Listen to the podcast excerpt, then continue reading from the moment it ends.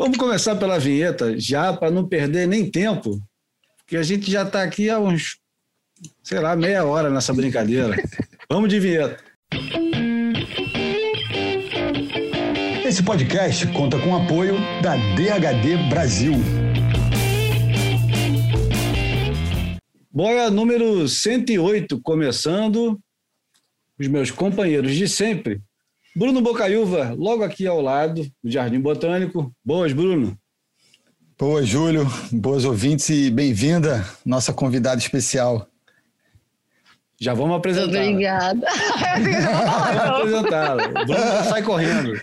Não, não sei, porra, é porque é, Esse eu fui, fui educado desse jeito, né, cara? Esse gênio Bocaiúva é fogo. Os caras completam frases, é, é uma coisa. É, os caras não conseguem escapar. Vamos dar antes uma boa noite, quase madrugada, já lá na, do outro lado do Atlântico. Aliás, tem gente do outro lado do Atlântico, no Pacífico, tem gente tudo quanto é lugar, tem gente na Zona Sul, enfim. João Valente, como é que estão as coisas? Tá escuro. Tá de noite já. Mas tem luz no fim do túnel. Ah, mesmo no, mesmo no, no, no, no, verão português, já tem uma hora de escuridão aqui. Dez e meia. Pijama já. Boa noite para vocês, meus amigos. Estamos aqui. O Boia hoje quebra finalmente um tabu, depois de 107, no centésimo oitavo. Recebemos finalmente uma, uma mulher no. E olha que eu sou casado com uma com uma surfista e ela me cobra sempre. Quando é que vai uma mulher lá no boia? Vocês não têm vontade de chamar uma mulher? Por que vocês não chamam a mulher pro boia? Caramba! também vamos já... combinar, né? Vamos combinar que a gente também não recebe muita gente nessa boia, não. É, fora a gente, né?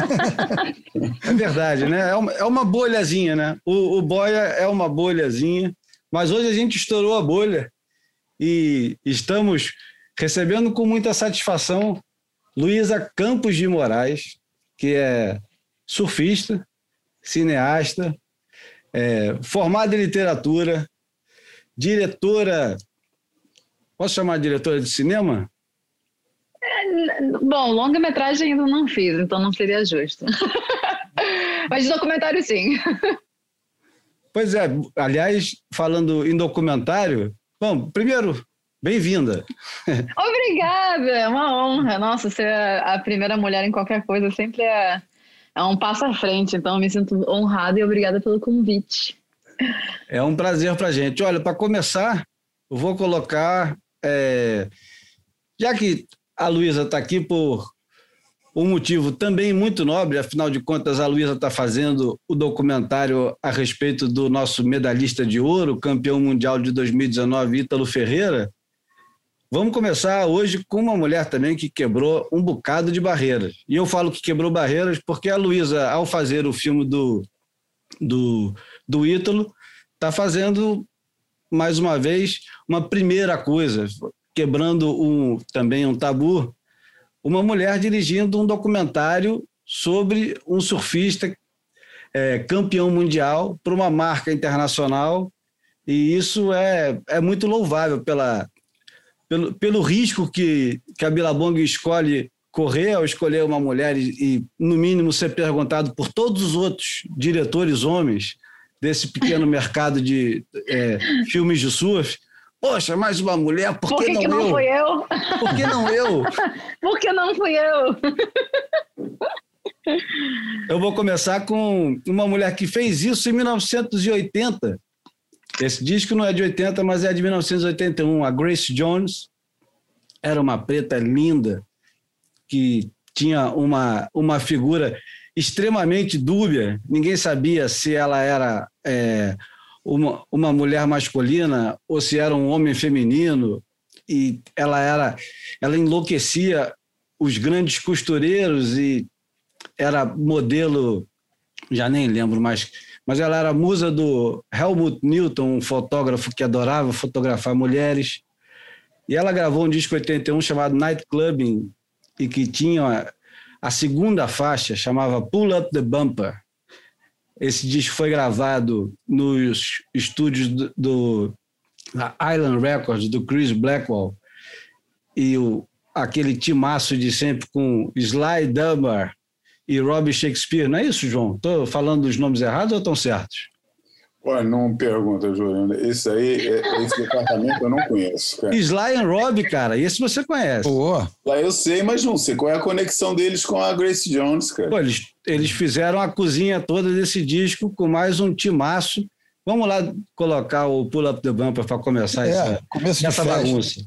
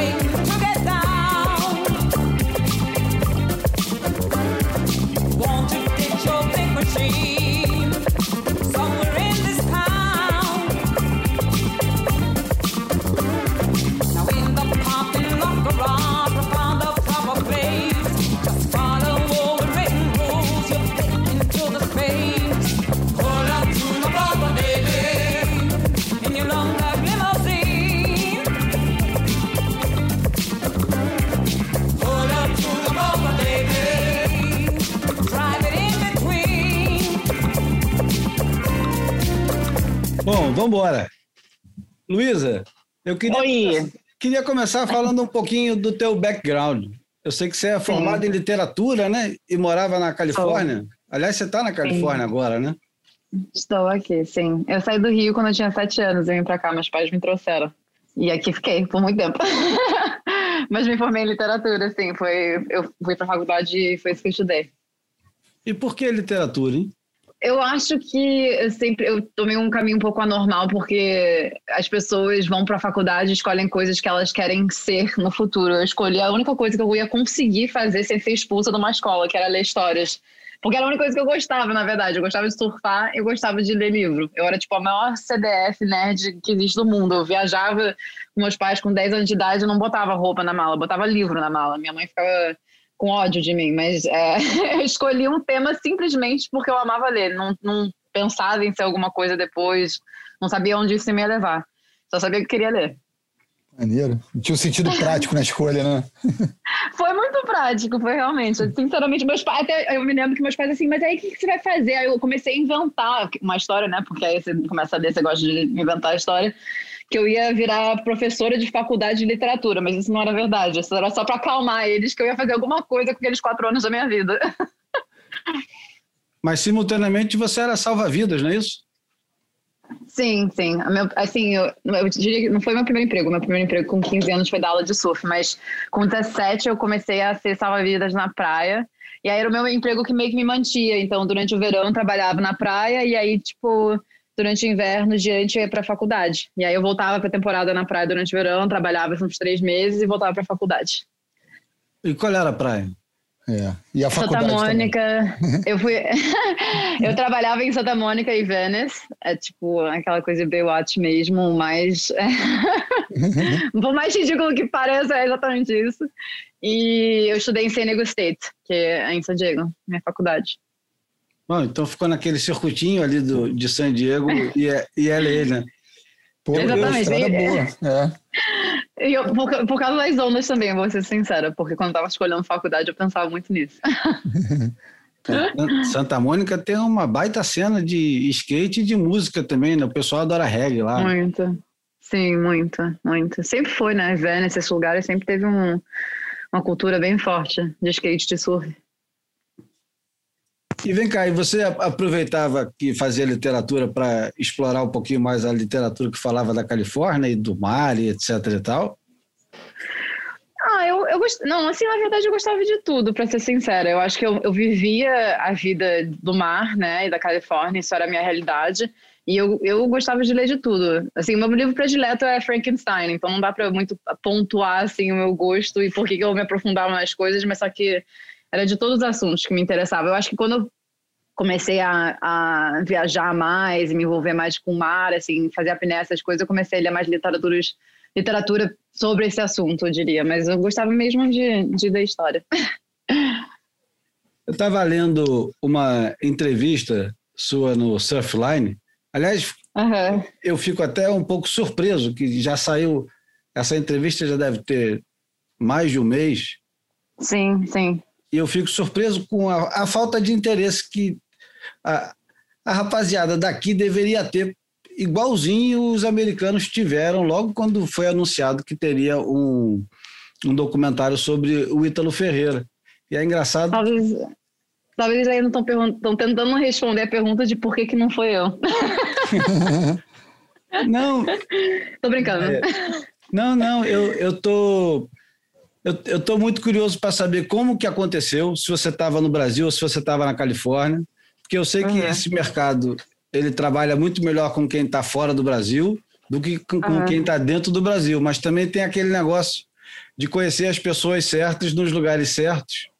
E, Sim, sim. e o pessoal falar, não, essa pessoa aqui é mais indicada. E você trabalha num dos. Do, acho que é uma das principais produtoras do Brasil, que é a O2, Sim, E- sim. do. Fernando Meirelles. Eu acho que não tem ninguém mais prestigiado no mundo do cinema internacional de brasileiros do que ele. Sim, sim. Isso Ele é- ele é ajudou ou não fez a menor diferença? Eu não sei, eu sei que assim, eu, eu como que eu sei que todo mundo me faz essa pergunta, porque ninguém, eu, eu sou uma pessoa que eu não falo muito as coisas, especialmente quando eu estou fazendo elas. E mesmo quando acontece, mesmo depois, eu não sou muito de sair falando. Então eu acho que quando saiu esse trailer, todo mundo olhou pra mim que me conhecia e falava assim, mas como assim estava fazendo esse tempo inteiro e ninguém sabia de nada? E aí a primeira pergunta é como que aconteceu, né? E eu dou muito mérito ao Evan da Billabong, que é o, o VP lá de marketing, porque ele, eu fui uma recomendação de um amigo dele próximo. E eu fui uma recomendação porque ele estava tentando consultar pessoas sobre um diretor, uma diretora brasileira. Ele tinha referências, já tinha entrado em contato com outros diretores de surf para fazer, tipo australiano, eu acho que até americano, não sei exatamente os nomes. Mas eu acho que ele teve a sensibilidade de querer fazer alguma coisa fiel a, ao Ítalo por ele ser brasileiro. E por acaso, eu não sei, nasci com a bunda para a lua ou o que seja, alguém jogou meu nome nessa roda e ele entrou em contato comigo, eu tive uma conversa com ele, uma reunião com ele. E aí eu fiz uma proposta criativa para ele. Tipo, eu fiz um tratamento que a gente chama de, de diretor, né? Em Aham. como eu contaria a história do Ítalo. É, e ele amou, tipo, aí, aí depois, eu tava no Brasil quando isso aconteceu, aí depois eu vim pra Califórnia, fui lá na, no HQ da, da Vila Bong, apresentei de novo pra equipe dele, e assim, eu acho que eu diria que a, a O2 me deu a estrutura para ele saber e ter confiança que seria realizado o que eu tava apresentando a ele, mas só que ele me deu o espaço para apresentar como eu faria esse documentário, e eu não sei quem mais estava ali, mas tinha pessoas concorrendo a, a ter a poder fazer esse documentário, sabe? E dei a sorte, ele me escolheu. Pô, que maneiro. É. Não, eu, eu achava que tinha sido direto contigo e acabou. Não, não, não fazia Não. ideia que tinha gente concorrendo, que ele tinha Uhum. como se tivesse aberto uma licitação para fazer um, um documentário. Isso, Sim, sim. isso é surpreendente.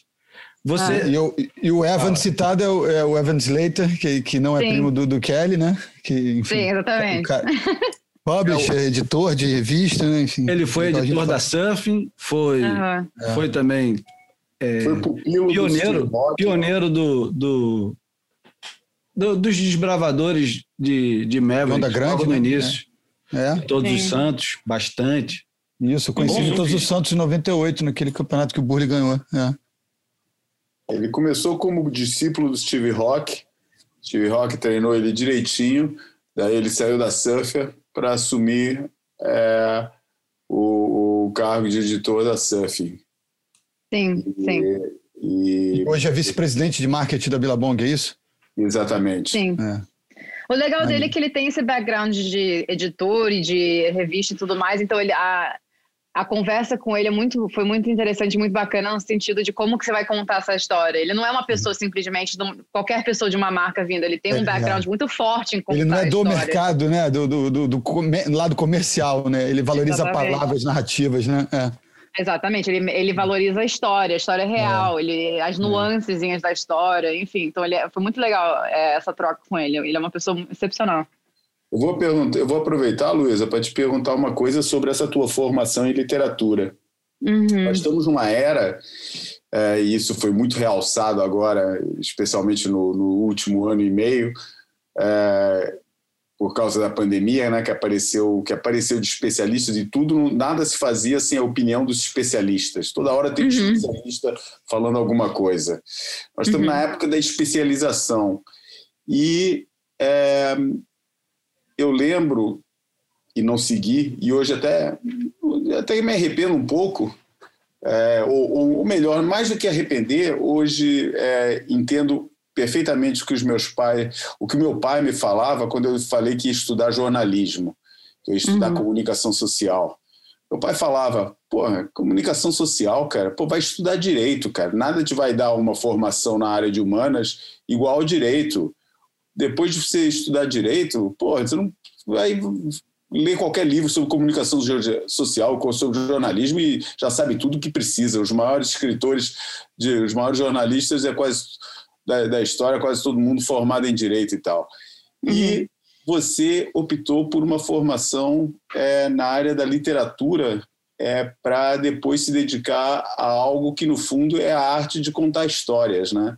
Sim, sim. É, Fala um pouco então dessa, dessa, dessa tua atração pelas histórias e como é que, é, em que momento você de repente começou a, a perceber que você queria botar essas histórias em formato de filme e não em formato de literatura. Porque eu, quando era pequeno, falava que queria fazer cinema, um amigo meu que já era cineasta lá no Brasil, é, amigo do meu irmão, bem mais velho do que eu, é, falava. é, João, você quer começar, você quer, você quer, como é que é? Você quer trabalhar cinema? Então começa a aprender a escrever, porque cinema é, é a arte da escrita em imagens. Sim, sim. Então, isso é, uma- isso é engraçado, porque eu, eu, eu- que nem eu falei, eu fui para a faculdade, eu escolhi o que, o que eu gostava de fazer, né? Não, não porque eu estava vendo algum futuro com aquilo, mas eu acho que isso me ajudou a fazer um futuro que eu fui me criando aos poucos, né? Mas eu acho que a coisa mais engraçada é que na, facu, na, na escola até, eu, nossa, eu odiava matemática, eu odiava essas coisas, eu gostava de ler, né? E aí eu saí da escola, fui para a faculdade, continuei lendo. E eu me lembro que um professor meu é, de literatura sempre falava assim: ah, em ler, em ler ou estudar um livro, quando você aprende sobre uma coisa só, tudo sobre aquela coisa, você aca- acaba aprendendo sobre tudo ao mesmo tempo, né? Porque você lê um livro de, um livro de época, você aprende quem foi a pessoa que escreveu, que guerra estava acontecendo na época, o que as pessoas socialmente estavam passando, culturalmente estavam passando. Então você acaba tendo uma visão muito humana sobre as coisas, né? E, e sobre os seres humanos, que é a coisa que mais me fascina, né? Depois olh- olhando para trás da minha história. Mas eu- o que eu acho mais engraçado é que, assim, é, eu saí da faculdade, aí eu comecei a fotografar. Aí eu comecei a contar histórias através de fotografias, né? E ali eu vi que não era o suficiente. Aí eu comecei a filmar. Eu comecei a filmar com a minha câmera, sei lá, 7D na época, que foi aquela transição de câmera fotográfica também poder fazer é, filmes. E aí comecei a criar, criar meus próprios. Eu aprendi tudo, tipo, sozinha. Comprei uma câmera, entrei no, Premi- no Final Cut na época, comecei a montar histórias e tudo mais. Mas eu achei uma coisa agora, recentemente, quando eu estava na casa dos meus pais, que eu, eu chorava de rir. Quando eu tinha 16 anos de idade na minha escola, meu professor deu um projeto para a gente fazer de final de ano e era- a gente poderia fazer o que a gente quisesse. Eu me lembro que a pauta era assim super aberta. E eu na época peguei uma câmera do meu pai, que ele tinha uma Panasonic, e eu inventei uma ideia de fazer um documentário, né, que eu chamei na época, é o que, que as pessoas fariam por um dólar. E eu saí pela rua e eu dava, eu, eu chegava, abordava um amigo meu e falava assim, o que você faria por um dólar? Com um dólar na mão, né? E eu gravei tudo e montei aquilo. E, cara, eu juro pra você, tinha amigo meu, tipo, enfiando garfo na perna, comendo comida de cachorro, é, comendo comida de um banco que alguém deixou pra trás, coisas assim muito absurdas. Mas a gente. E eu gravei aquilo tudo, editei e botei numa peça. E olhando agora, eu, digo assim, eu sempre fui pra contar a história e fazer documentário, porque aquilo dali mostra exatamente quem eu sou, que eu sou curiosa sobre as pessoas, sabe? Não sei explicar. Meio louco isso. Documentou mais ou menos o início das histórias no Instagram, né? Ou no TikTok. É, Era justamente. é. Fiquei pensando na música do Pedro Luiz. Pedro Luiz é um real. É, dá pra fazer uma trilha desse, filme. Nossa, eu- é muito engraçado que eu tenho esse Hum. filme ainda. Eu tenho que digitalizar ele, gente, porque é a coisa mais absurda que eu já vi na minha vida. Mas realmente eu, eu, eu criei uma peça ali, entendeu? O que ela quer dizer sobre mim, eu não sei. Mas que eu sou curiosa, eu sou. Eu conhecia a É. Luísa, não pessoalmente, mas o trabalho da Luísa pela primeira vez, quando eu estava trabalhando no, no site do Uhu, e a Luísa publicava uns vídeos muito bem editados e muito bem feitos. A trilha sonora era sempre impecável. E aí eu entrei em contato contigo, não sei se você lembra, eu fiz uma entrevista breve e tal, Sim, claro. mas é, era muito diferente de quase tudo que o pessoal estava fazendo aqui com audiovisual e me impressionava que era uma mulher que estava fazendo. E me impressionava mais ainda que não tinha a repercussão que o, tudo, todo o resto que os homens faziam. E eu ficava até Sim. surpreso, falava, caramba, isso aqui devia ter espaço na, na TV também. E um Ah, pouquinho mais eu- tarde você foi para a TV. É, é, foi, não foi muito, tempo- muito tempo depois disso, não. É porque eu tive, assim, vamos dizer, eu tive a mesma criação que nenhum homem no mundo de surf, né? Eu comecei a surfar muito nova. Eu trabalhei em lojas de surf, tipo, era um dos meus trabalhos também que eu tinha quando eu era salva-vidas. Eu sei, eu assisti todos os filmes de surf possíveis na vida, eu, de cor, assim, sei todos eles. É, e aí, quando eu comecei a, a pegar a câmera e filmar, a coisa que eu mais entendia e queria fazer. Não foi uma. Não sei, não pensei duas vezes. Mas eu me lembro que. Eu não sei, Júlio, se foi esse, mas eu fiz um filme que na época era do Stefan Figueiredo, do The Wedge. Que quando entrou pro Surfline, o filme teve, tipo, em pouquíssimo tempo, sei lá, 70 mil views. Foi uma coisa meio bizarra, assim, do nada. Tipo, explodiu o filme.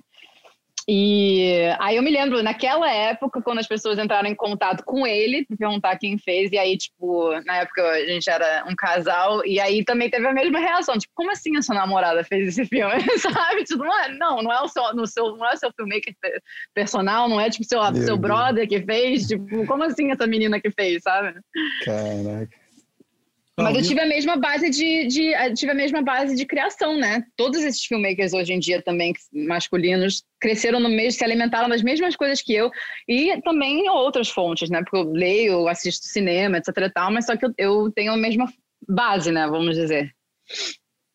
E depois você foi fazer um- uma série documental para o GNT, legal pra cacete, que é o Futuro é Feminino, né? Sim, sim. é. Eu fiz algumas pro off, né? Eu fiz uma série sobre eh, 10 atletas femininas brasileiras, que era do É skate, do surf e tudo mais. É. É, e aí eu fiz a série pro GNT, que é o Futuro Feminino, que é sobre, é, como se, se você quiser ver, igualdade de gênero ou desigualdade de gênero. É. E aí, e aí eu também comecei a fazer comercial. Já fiz uma, eu fiz uma série para Discovery também durante a pandemia sobre banca de jornal. Eu, já, eu faço coisas de vários assuntos diferentes hoje em dia, que eu acho super bacana, sabe? Tipo, que não é só surf e não é só coisa de feminino. Eu acho que é muito. Eu amo ter essa diversidade no meu trabalho, sabe? Então, acabei traçando esse caminho meio louco, assim, que talvez não faria sentido olhando lá atrás para tentar planejar, mas hoje em dia faz todo sentido. Ah, isso é o que quem gosta de contar história, o, o mais legal de tudo é quando te convidam para contar vários tipos de histórias diferentes, né? Para você É. testar narrativas. E a tua Exatamente. preocupação estética é, é enorme, né? Você falou do, dessas 10 mulheres que você fez para o canal off. E eu me lembro Uhum. que a gente acompanha a tua conta no Instagram e vai vendo o teu processo criativo conforme você vai compartilhando. E me lembro de você fazer umas cenas muito bonitas. Não me lembro de todas agora, me lembro especialmente da Letícia Buffoni numa fumaçada assim que você fez, que ficou Sim. lindo. Mas tudo isso era, era muito bonito. Quais são as tuas referências estéticas para você? É, aquilo dá muito trabalho, né? Aquilo não é fácil de fazer, né? Não, não, e aquela série, gente, aquilo ali foi só eu e foi mais outra pessoa. Assim, as cenas que eu tenho de backstage daquilo ali é tipo uma piada com as pessoas. Todo mundo fala assim, nossa, você fez em estúdio, você fez assim, assim, gente, pelo amor de Deus, né? Era tipo eu com os paradrapos, tipo, saco de lixo preto e acendendo coisa, pegando fogo, era um desastre aquilo, mas no final ficava tudo bonito. É engraçado, o cara agora na, na Olimpíada fazendo a cobertura, alguém fez uma imagem de, de backstage assim e tinha um tripé meio com, com, com adaptações. O cara falou: é, quem conhece televisão sabe que não se faz televisão sem fita crepe, né? Tipo, Exatamente. É, É, por aí, né? mais preciosa que existe. Não, É. e cada roubada, gente, fazer documentário é a maior roubada que existe no mundo. É maravilhoso, mas é roubada. Mas eu não sei, eu, eu, eu amo filmes, né? Amo cinema, coisas artísticas. Eu acho que eu busco inspiração em tudo que é fonte, assim. Eu não tenho uma. Eu não tenho um certo lugar que eu olho, sabe? Eu gosto de filmes antigos, filmes novos. é, Eu não sei, é muito difícil falar sobre esse meu gosto, porque quando eu vou buscar referência para documentário, normalmente eu entro, no, eu entro no mundo de cinema. Então, assim, até o, eu diria, tipo, e é- por acaso, né, o Fernando Meirelles é a pessoa da minha produtora, mas o, o do Ítalo é narrado pelo melhor amigo dele, né? E, tipo, tem muito essa coisa de, de Cidade de Deus, de até tropa de elite, eu diria assim, sabe? De uma pessoa tá te Uhum. contando de um lado, de primeira mão, os casos que aconteceram, sabe? Não é um narrador ausente, uma terceira pessoa, etc, etc, uma pessoa que é imersa dentro da história, né?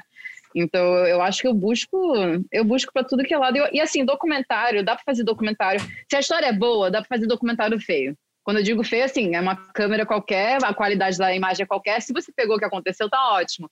Mas quando você tem a oportunidade de fazer com um cuidado estético e fazer com uma câmera boa, aí é tudo de bom nesse mundo, né? E aí tá no luxo. Ah, fiquei, fiquei curioso aqui. O melhor amigo, na, na minha visão, ele tem alguns, né? Bochecha, Sim. Marquinhos, é, Mocotó. Quem... É o Bochecha. É o, É Bochecha. O Bochecha. Bochecha tem a melhor voz, mas eu diria que o Bochecha. Eu não vou assim, não vou tentar fazer um ranking de quem é o melhor amigo ali, porque lá é, É, é verdade. por isso. já ali é difícil dar um ranking. Mas o Bochecha ele tem um carisma né, diferente, tem, Tem. tem um timing né, tem próprio, né? É. Ele- a voz dele é realmente, ele tem uma voz incrível, ele tem uma, alguma uma coisa que ele passa ali, que eu não sei explicar, uma calma, mas ao mesmo tempo ele fica sério, ele é uma pessoa assim que eh, toca em todas as emoções, assim, que você não esperaria, sabe, vamos dizer. É, ele não é previsível, né? É. Não, zero. Ele, ele, ele só, na verdade, te. Você conhece ele, você, você fala assim, gente, quem que é esse ser? Ele vai te, só te impressionando e, tipo, maravilhando a cada passo, entendeu? Tipo, É, a é, experiência é muito incrível. À primeira vista nem parece tão rico o personagem, né? Ele vai se desvendando, né? Aham, ele vai se desvendando, exatamente. Exatamente. Maneiro. Quando que você começou a fazer o filme, Luísa? Eu comecei, a gente começou pré-produção final do ano passado, dezembro, e eh, a gente filmou em fevereiro. Assim, o mês de fevereiro inteiro fui lá passar alguns dias, fazer pré-entrevista, pesquisa, e depois a gente filmou no final de fevereiro, tipo, uns 15 dias. Mas a gente começou, tipo, a, a construir tudo, montar a equipe, conversar com o Ítalo, coisa de agenda em dezembro do ano passado. Porque, nossa, foi uma maluquice, né? Tipo assim. É, é- é- vai para Havaí, cancela Havaí, fica preso no Havaí, volta, não tem etapa, tem etapa, não tem etapa. O Ítalo, a agenda dele já é uma maluquice. E É. aí, com essas imprevisibilidades, assim, assim que cancelava uma etapa, o ser humano assim, não, eu vou, pra, eu vou sei lá para onde, pegar onda. A gente, não, calma, para onde você vai? Tipo, então foi de tudo, assim, tipo, foi intensa a, a experiência, mas a gente gravou em fevereiro. E é super rápido isso, né? Para um documentário fazer. Nossa. Estava previsto para sair quando? Ele, bom, aí que vem a, vem a nossa situação presente, né? Eles Isso. queriam enlouquecidamente lançar isso antes das Olimpíadas, como uma, como assim, até um empurro de marketing, sabe?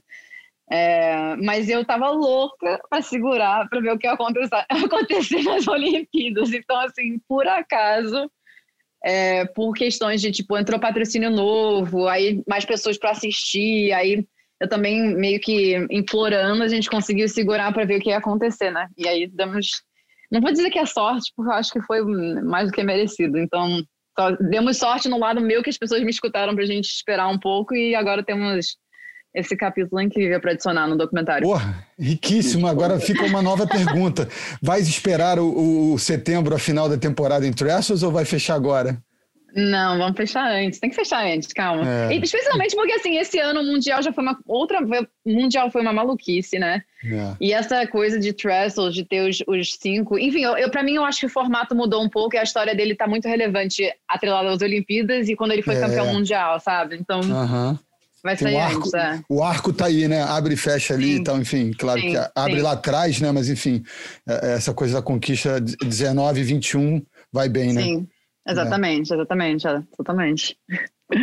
É, Eu já ia perguntar isso, se você ia esperar até setembro. É, desculpa, tá Não. aberto, isso. Não dá pra ficar, senão a gente vai deixar em aberto, vai só ir adicionando todos os títulos, não dá, tem que fechar o documentário. Acho que as É, Olimpíadas é um acho que a nível de narrativa é uma narrativa sempre ascendente é, sair do título mundial e parar no, no- na, na medalha de ouro. Depois Não, pegar mais um título mundial, eu É. acho que dá um passo atrás na história, porque Não, é uma é. revalidação de uma coisa que já existe no filme e que Sim. no fundo é só mais um título, né? É, Sim.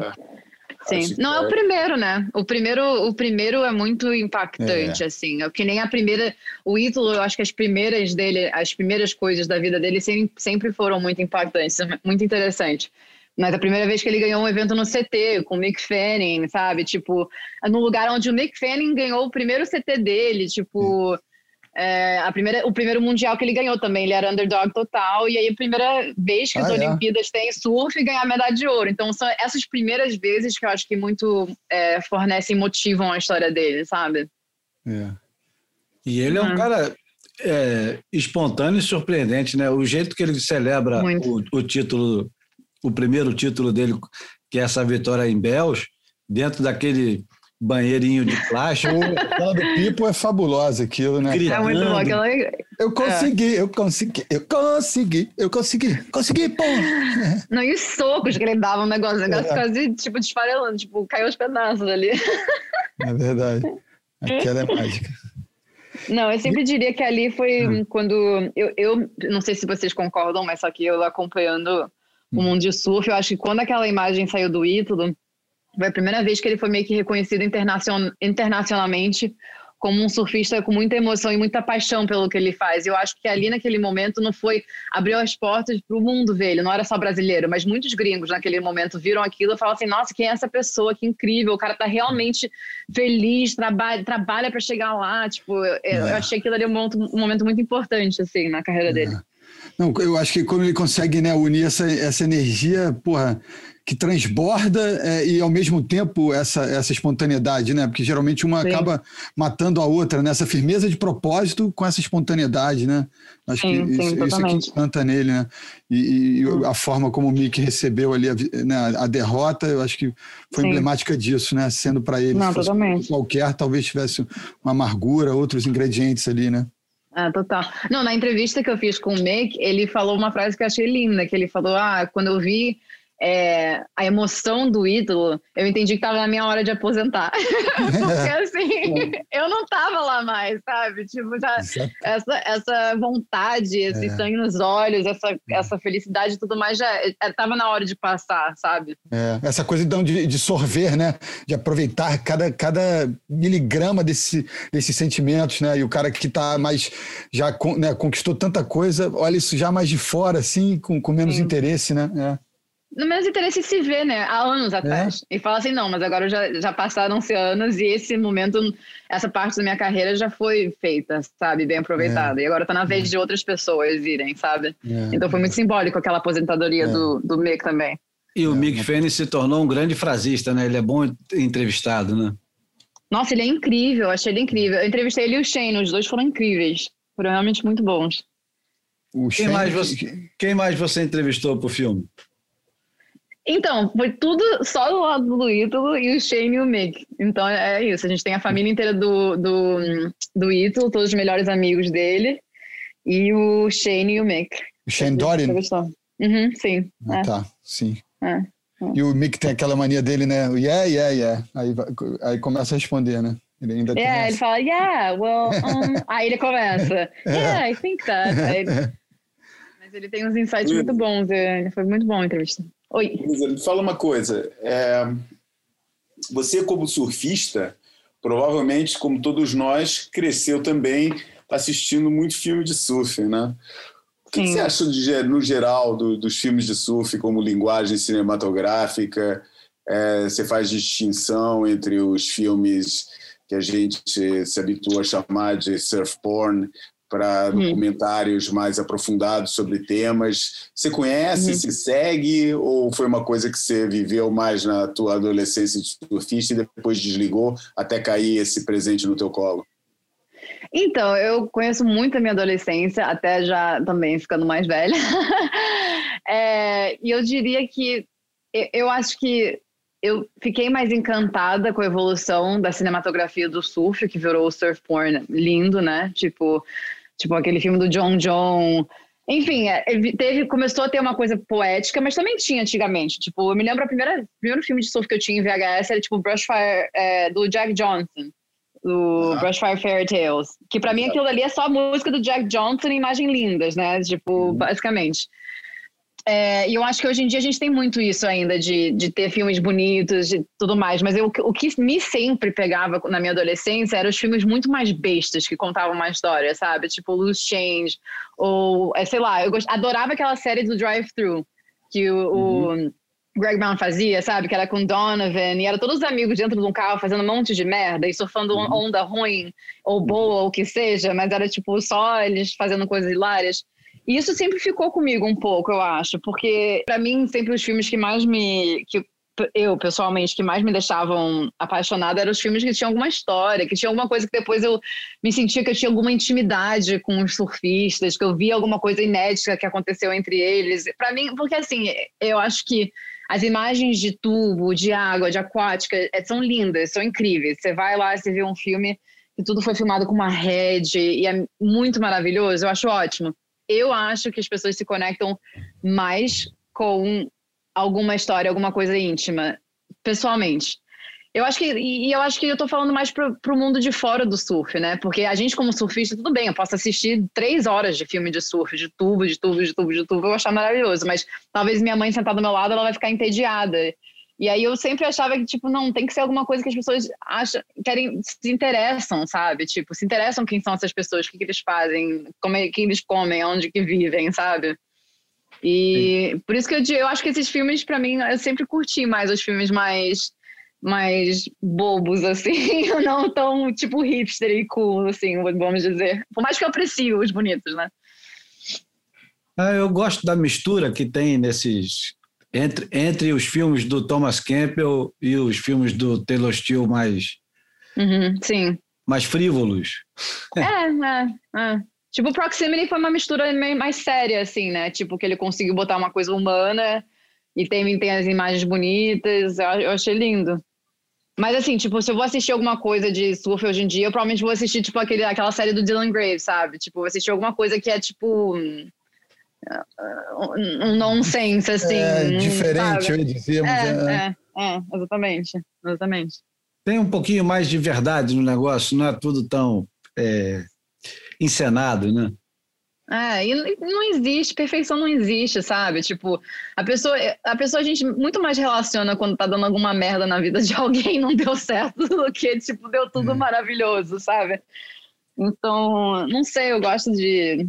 Eu gosto dessas coisas mais, mais besteira. Eu, eu, assim, vamos ser sinceros, né? A gente tem muito mais onda ruim do que tem onda boa nas nossas vidas. Então, é bom algumas vezes assistir uma, uma sessão muito ruim. ou pessoa quebra prancha, ou o que seja. Bom, dito isso, eu queria saber como é que você está resolvendo a questão de, de, de arquivos do Ítalo. Nossa, nem me fala. Isso não me deixa em paz, isso. A gente pegou, nossa, HDs e HDs. Não tem como, é impossível. É muita coisa, gente. Eu, preciso, eu, preciso, eu precisava de, tipo, dois anos para fazer esse documentário. Me deram poucos meses, eu tô fazendo o meu melhor. Mas, mas o interessante dele é que ele começou só a ser filmado, né? Depois de um, depois quando ele era mais velho. Eu, eu, ai, nem dá vontade de falar aqui porque eu consegui acesso a alguma coisa que se eu soltar aqui as outras pessoas vão querer, eu não vou falar porque isso é muito sensível. Mas eu vou dizer isso, tem algo no meu documentário que é inédito do Ítalo que ninguém nunca viu antes. Pronto. Mas eu- só, só uma coisinha engraçada de você falar só quando ele era mais velho, porque ele aparece no Surf Adventures 2, acho que ele tem 13, 14 anos, na viagem sim, para a o primeira- México. É as primeiras imagens que tem dele, basicamente, de surf, né? Foi, foi muita insistência do, do Pinga, que apostava muito nele. Sim, sim. Uhum, uhum. Foi a primeira é, viagem internacional dele. Eu, eu lembro bem dessas imagens. Não, e assim, a, a equipe que tava lá com ele também é maravilhosa, né? Tipo, é o Jadson, o Sifu. Eu não sei, tipo, vendo aquelas imagens. E o Ítalo, tipo assim, é muito pequeno em comparação com o resto da Scooby, né? Gente, era tipo é um, o elenco ali. E o Ítalo era uma- um mini ser humano. E É. tinha vários, esses outros caras que a gente, todo mundo já conhece muito bem há muito tempo, mas é, o Surf Adventures é um- eu, acho muito, eu acho muito legal as imagens da, e mostrando o Ítalo naquela fase dele, que ele era muito criança ainda, tipo, no- novo pro mundo, né? Agora, e, como é que você faz para filmar um cara que não para o dia inteiro? É muito mais fácil ou é mais difícil? Nossa, é um pesadelo. Porque duas semanas são dois anos com ele. Não, isso porque a gente eu mal conseguia algumas horas por dia com ele, né? Mas é, tipo assim, ele, cara, você tem que correr atrás dele. Tipo, ele não tem. É, ele é uma pessoa muito hiperativa, né? Ele tem muita energia. Nossa, você, tem que ser estudado aquele ser humano, não sei o que acontece. É, E agora Mas com cafeína e Red Bull também, né? não, não Salisa. ajudou nada aquilo. ajudou, ajudou pra continuar, tipo, botando lenha no fogo, né? Mas agora tá, tipo, quatro vezes mais rápido o motor. Mas, nossa, é terror e pânico, eu não sei explicar. A agenda dele muda todo momento. Tipo, você acha que você marcou um horário, não marcou um horário. Só quando você tá lá com o ser humano na sua frente que você vai considerar que você está conseguindo filmar alguma coisa com ele. E ele não é uma pessoa é, que fica facilmente parado. Então, até as coisas que você vai filmar com ele, não dá pra ficar. Cinema é chato pra caralho. As- Você tem. Ah, volta, anda dali pra cá, volta, anda dali pra cá, volta. É chato, sabe? Então tem que ter uma agilidade ali com, com o Ítalo. E aí tem que estar também muito disposta a coisas espontâneas acontecerem, estar pronta ali com a câmera na mão, porque acontece tudo muito rapidamente. Mas eu tive uma, uma experiência que eu tive com ele que eu, eu fui dentro d'água fazer imagens aquáticas dele um, um dia. E essa experiência para mim foi muito marcante na minha vida. Explica melhor. Teve que nadar pra caramba. Não, eu, eu, assim, eu nunca filmei um surfista tão rápido na minha vida antes dentro d'água. Eu também não sou, tipo, filmmaker de imagem aquática. Eu fiz naquele dia porque a gente não tava com o nosso filmmaker ainda aquático, ele ia fazer uma sessão de ser puxado pelo jet ski. Eu falei, ah, eu tô, tava com uma caixa que eu vou. Porque eu já tinha feito imagem aquática antes, não vou me dizer nenhuma profissional, né? Gente, eu pensei que eu ia morrer. E aí ele viu que eu tava meio que me cagando de medo. E aí ele tava, tipo assim, eu juro pra você, querendo me atropelar. Mas ele não ia, sabe? Mas, mas a sensação era essa. É uma pegadinha constante, né?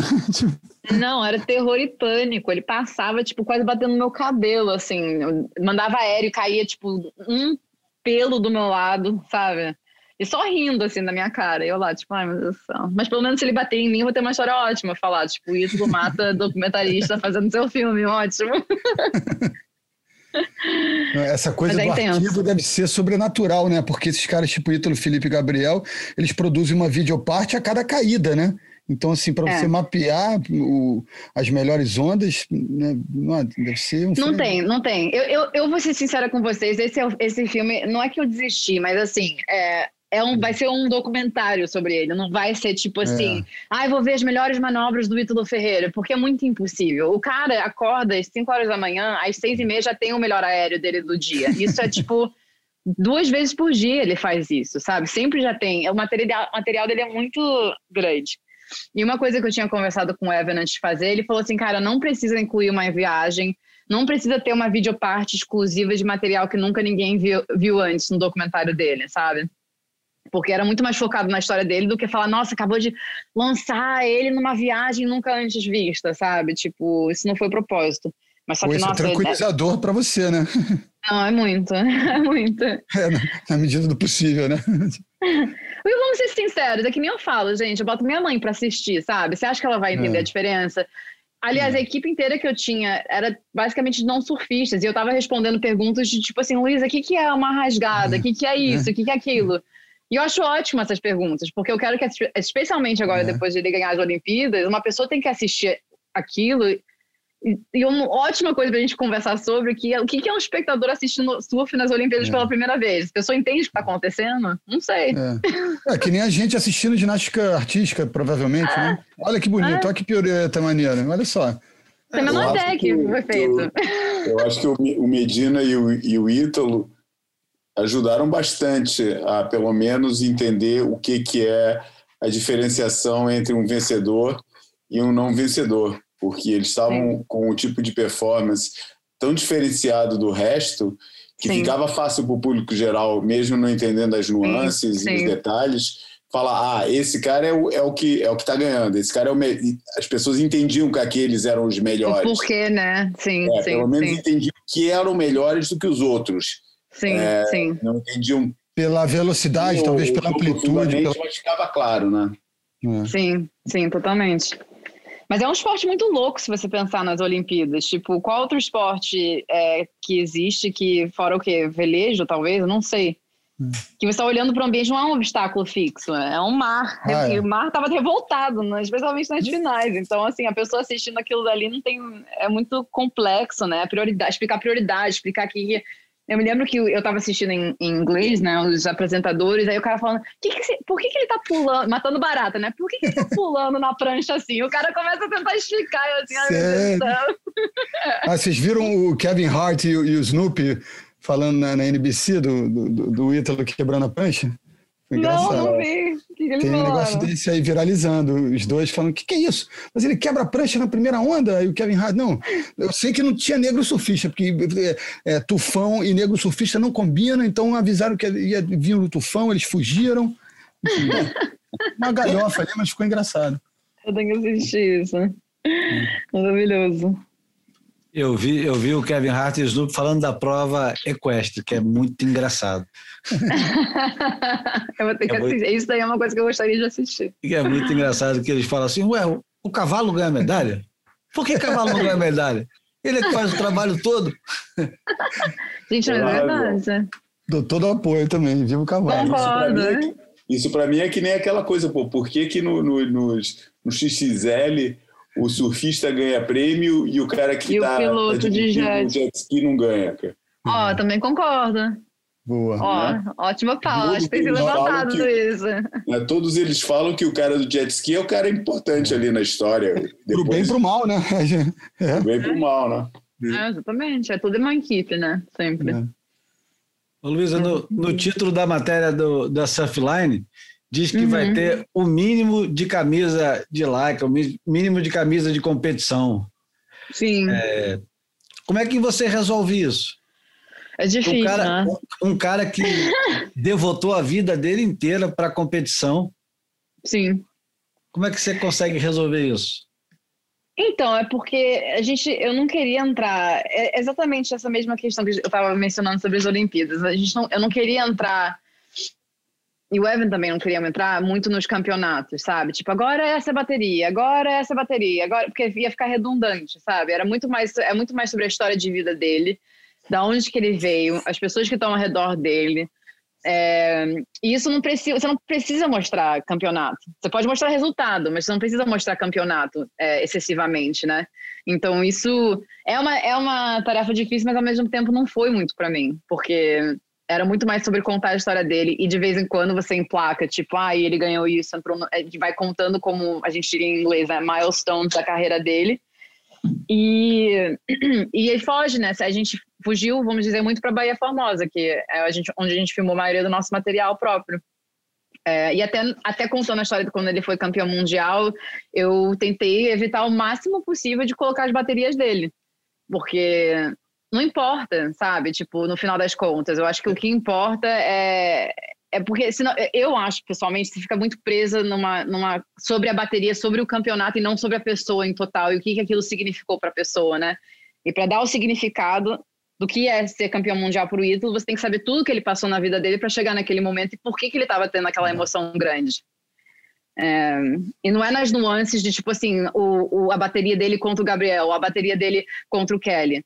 É, é nas nuances de ele não, não ter dúvidas sobre ele, dele não, não ter muita experiência em pipeline, como ele abordou esse assunto, o que, que ele estava pensando antes de entrar na água. É sobre essas coisas, né? Tipo, que faz o, o resultado ser impactante. Então, foi uma tarefa difícil, mas eu não diria que foi tão difícil assim. Outra coisa que eu tenho curiosidade. Você botou o Bochecha para fazer a narração Sim. e E o, o- a implicância que o americano tem em ler legenda, como é que você vai fazer? Vai botar o Ah, cara. eles que se resolvam. Ah, é? Acho Ah, ótimo. gente, A Eu gente fala disso aqui, né? A gente tem que começar a aprender um pouquinho, né? Pelo menos no surf. então. Eu acho que é, as pessoas têm que ler legenda, gente. Não sei, o Evan também sempre foi super apoiador disso. Ele falou: não vou contar uma história em inglês de uma pessoa que é brasileira. Não vai dar pra fazer entrevista é, com título em inglês, sabe? Isso não é natural. Então já, já ia ser completamente legendado, todas as entrevistas, fora do McFadden e do Shane Dorian, a não ser que você pegasse um monte de gringo para contar a história de um brasileiro. Aí para mim também não faz sentido. É, então as pessoas vão ter que ler legenda, eu sinto muito. Mas, Bom, que- tá- Revela um pouco pra gente o que, que vai ser a trilha sonora do filme. Então, a trilha sonora, essa outra sorte que eu tenho na minha vida de estar rodeada por pessoas incríveis, a trilha sonora está sendo composta pelo Ed Cortes, que fez o, a trilha sonora de Cidade de Deus. E, Porra. cara, é tudo, é tudo 100% dele. Ele, ele tá literalmente fazendo a trilha sonora do filme inteiro. Original. Então, é original. É totalmente original. É a coisa assim, mais emocionante da minha vida, porque eu nunca na minha vida tive a oportunidade de fazer um filme inteiro 100% com trilha original. Nossa, é incrível. Hã? Ah, ah. Nós já, Hã? né, Ju? Ah, é. Mas a abertura do Cidade de Deus, com aquela música e aquela edição, é uma das coisas mais fantásticas do cinema brasileiro e, quiçá, do cinema de forma geral. Sim, é lindo. É lindo. É. Ele é genial, cara. O, o Ed é muito genial. Ele toca todos os tipos de instrumentos, ele vai. E, na verdade, um, um pequeno insight: o último trailer que a gente lançou, que é mais de performance, é uma trilha do Ed. E ele me vem com umas coisas assim, tipo, ele, ah, escuta isso. Aí quando eu vejo, tipo, tem, sei lá, tem bateria, tem voz, tem pessoas respirando, e tem uma, é tudo uma composição muito louca, assim. E, e ele, ele é muito genial. Então nem, eu nem consigo te falar que vai ser, que vai ser 100% brasileira. Era Uma isso. pessoa muito talentosa. Não vai ter nenhum momento assim, ah, essa música super popular que a gente licenciou. Então, Né, Eu estou achando ótimo essa história da Billabong Internacional pagar para uma equipe toda brasileira para fazer um filme sobre o brasileiro campeão mundial. sim, eu- isso eu dou mérito ao Evan. Ele em nenhum momento, tipo, é, tirou a pressão de estar confiante nisso. Então, Vai ficar disponível no YouTube? Vai para onde? eu acho que pelo que eu entendi agora vai sair, lançar nas plataformas da Red Bull. É, e aí eles estão lá agora, agora que a cabeça de todo mundo tá pirando, né? Que ele ganhou a medalha de ouro. Eu nem sei, que eu não participo dessas conversas muito, mas deve estar todo mundo ali se debatendo o que fazer, porque eu acho que a minha vontade era que sempre fosse uma história global, né? Que fosse lançada em plataformas para qualquer pessoa assistir. O legal é que por ele ganhar as Olimpíadas, se tornou uma história global, independente do esporte ser um esporte muito no meio do nicho. Isso deu muita sorte pra gente, sabe? Então, acho que, espero eu, vai ter interesse de ser lançada, que muitas pessoas que nunca ouviram de surf antes querem saber sobre a história do Ítalo, sabe? É, a primeira medalha Então- de ouro de um esporte que acabou de estrear, o Uhum. interesse é, transbordou completamente de surfistas para esporte mundial. E, aliás, Sim, totalmente. aliás, a gente pode até aproveitar então para conversar um pouquinho sobre como é que foi a experiência das Olimpíadas, porque eu acho que a experiência total das Olimpíadas com surf foi muito mais surpreendente e gratificante do que a Sim. gente imaginava. Eu que sou um cara Sim. eternamente é, pessimista com esse tipo de coisa, achei que foi ótima. Eu achei que o formato, é, apesar de confuso, é menos confuso do que da WSL, é mais Sim, fácil de entender, é mais rápido, menos gente, facilita muito, é menos tempo. Sim. E Sim. qual foi a tua impressão, Luiz? Do, você assistiu tudo com interesse completamente é, diferente do resto do planeta, né? ah, eu assisti primeiramente como surfista e eu acho que também, segundamente, como nunca na minha vida imaginei que eu ia estar fazendo um documentário sobre alguém que. Eu sabia disso, que ele, ele. Na verdade, quando eu entrei no projeto, eu nem sabia se. Ninguém sabia se ia ter Olimpíadas, né? Vamos ser sinceros. É. E aí, no que foi se materializando e foi se tornando uma realidade, eu acho que eu não estava muito ainda captando isso. Mas eu assisti, eu, eu amei, eu amei, para ser sincera, eu completamente amei. Eu acho que eu fiquei muito mais decepcionada assistindo eventos do WSL esse ano do que eu- quando foi para Olimpíadas. E eu acho que até o mar, até o mar tá da forma que estava para as finais, aquela coisa imprevisível, fechadeira, enfim, eu acho, eu acho que foi um ótimo exemplo do que que é o nosso esporte no nível profissional.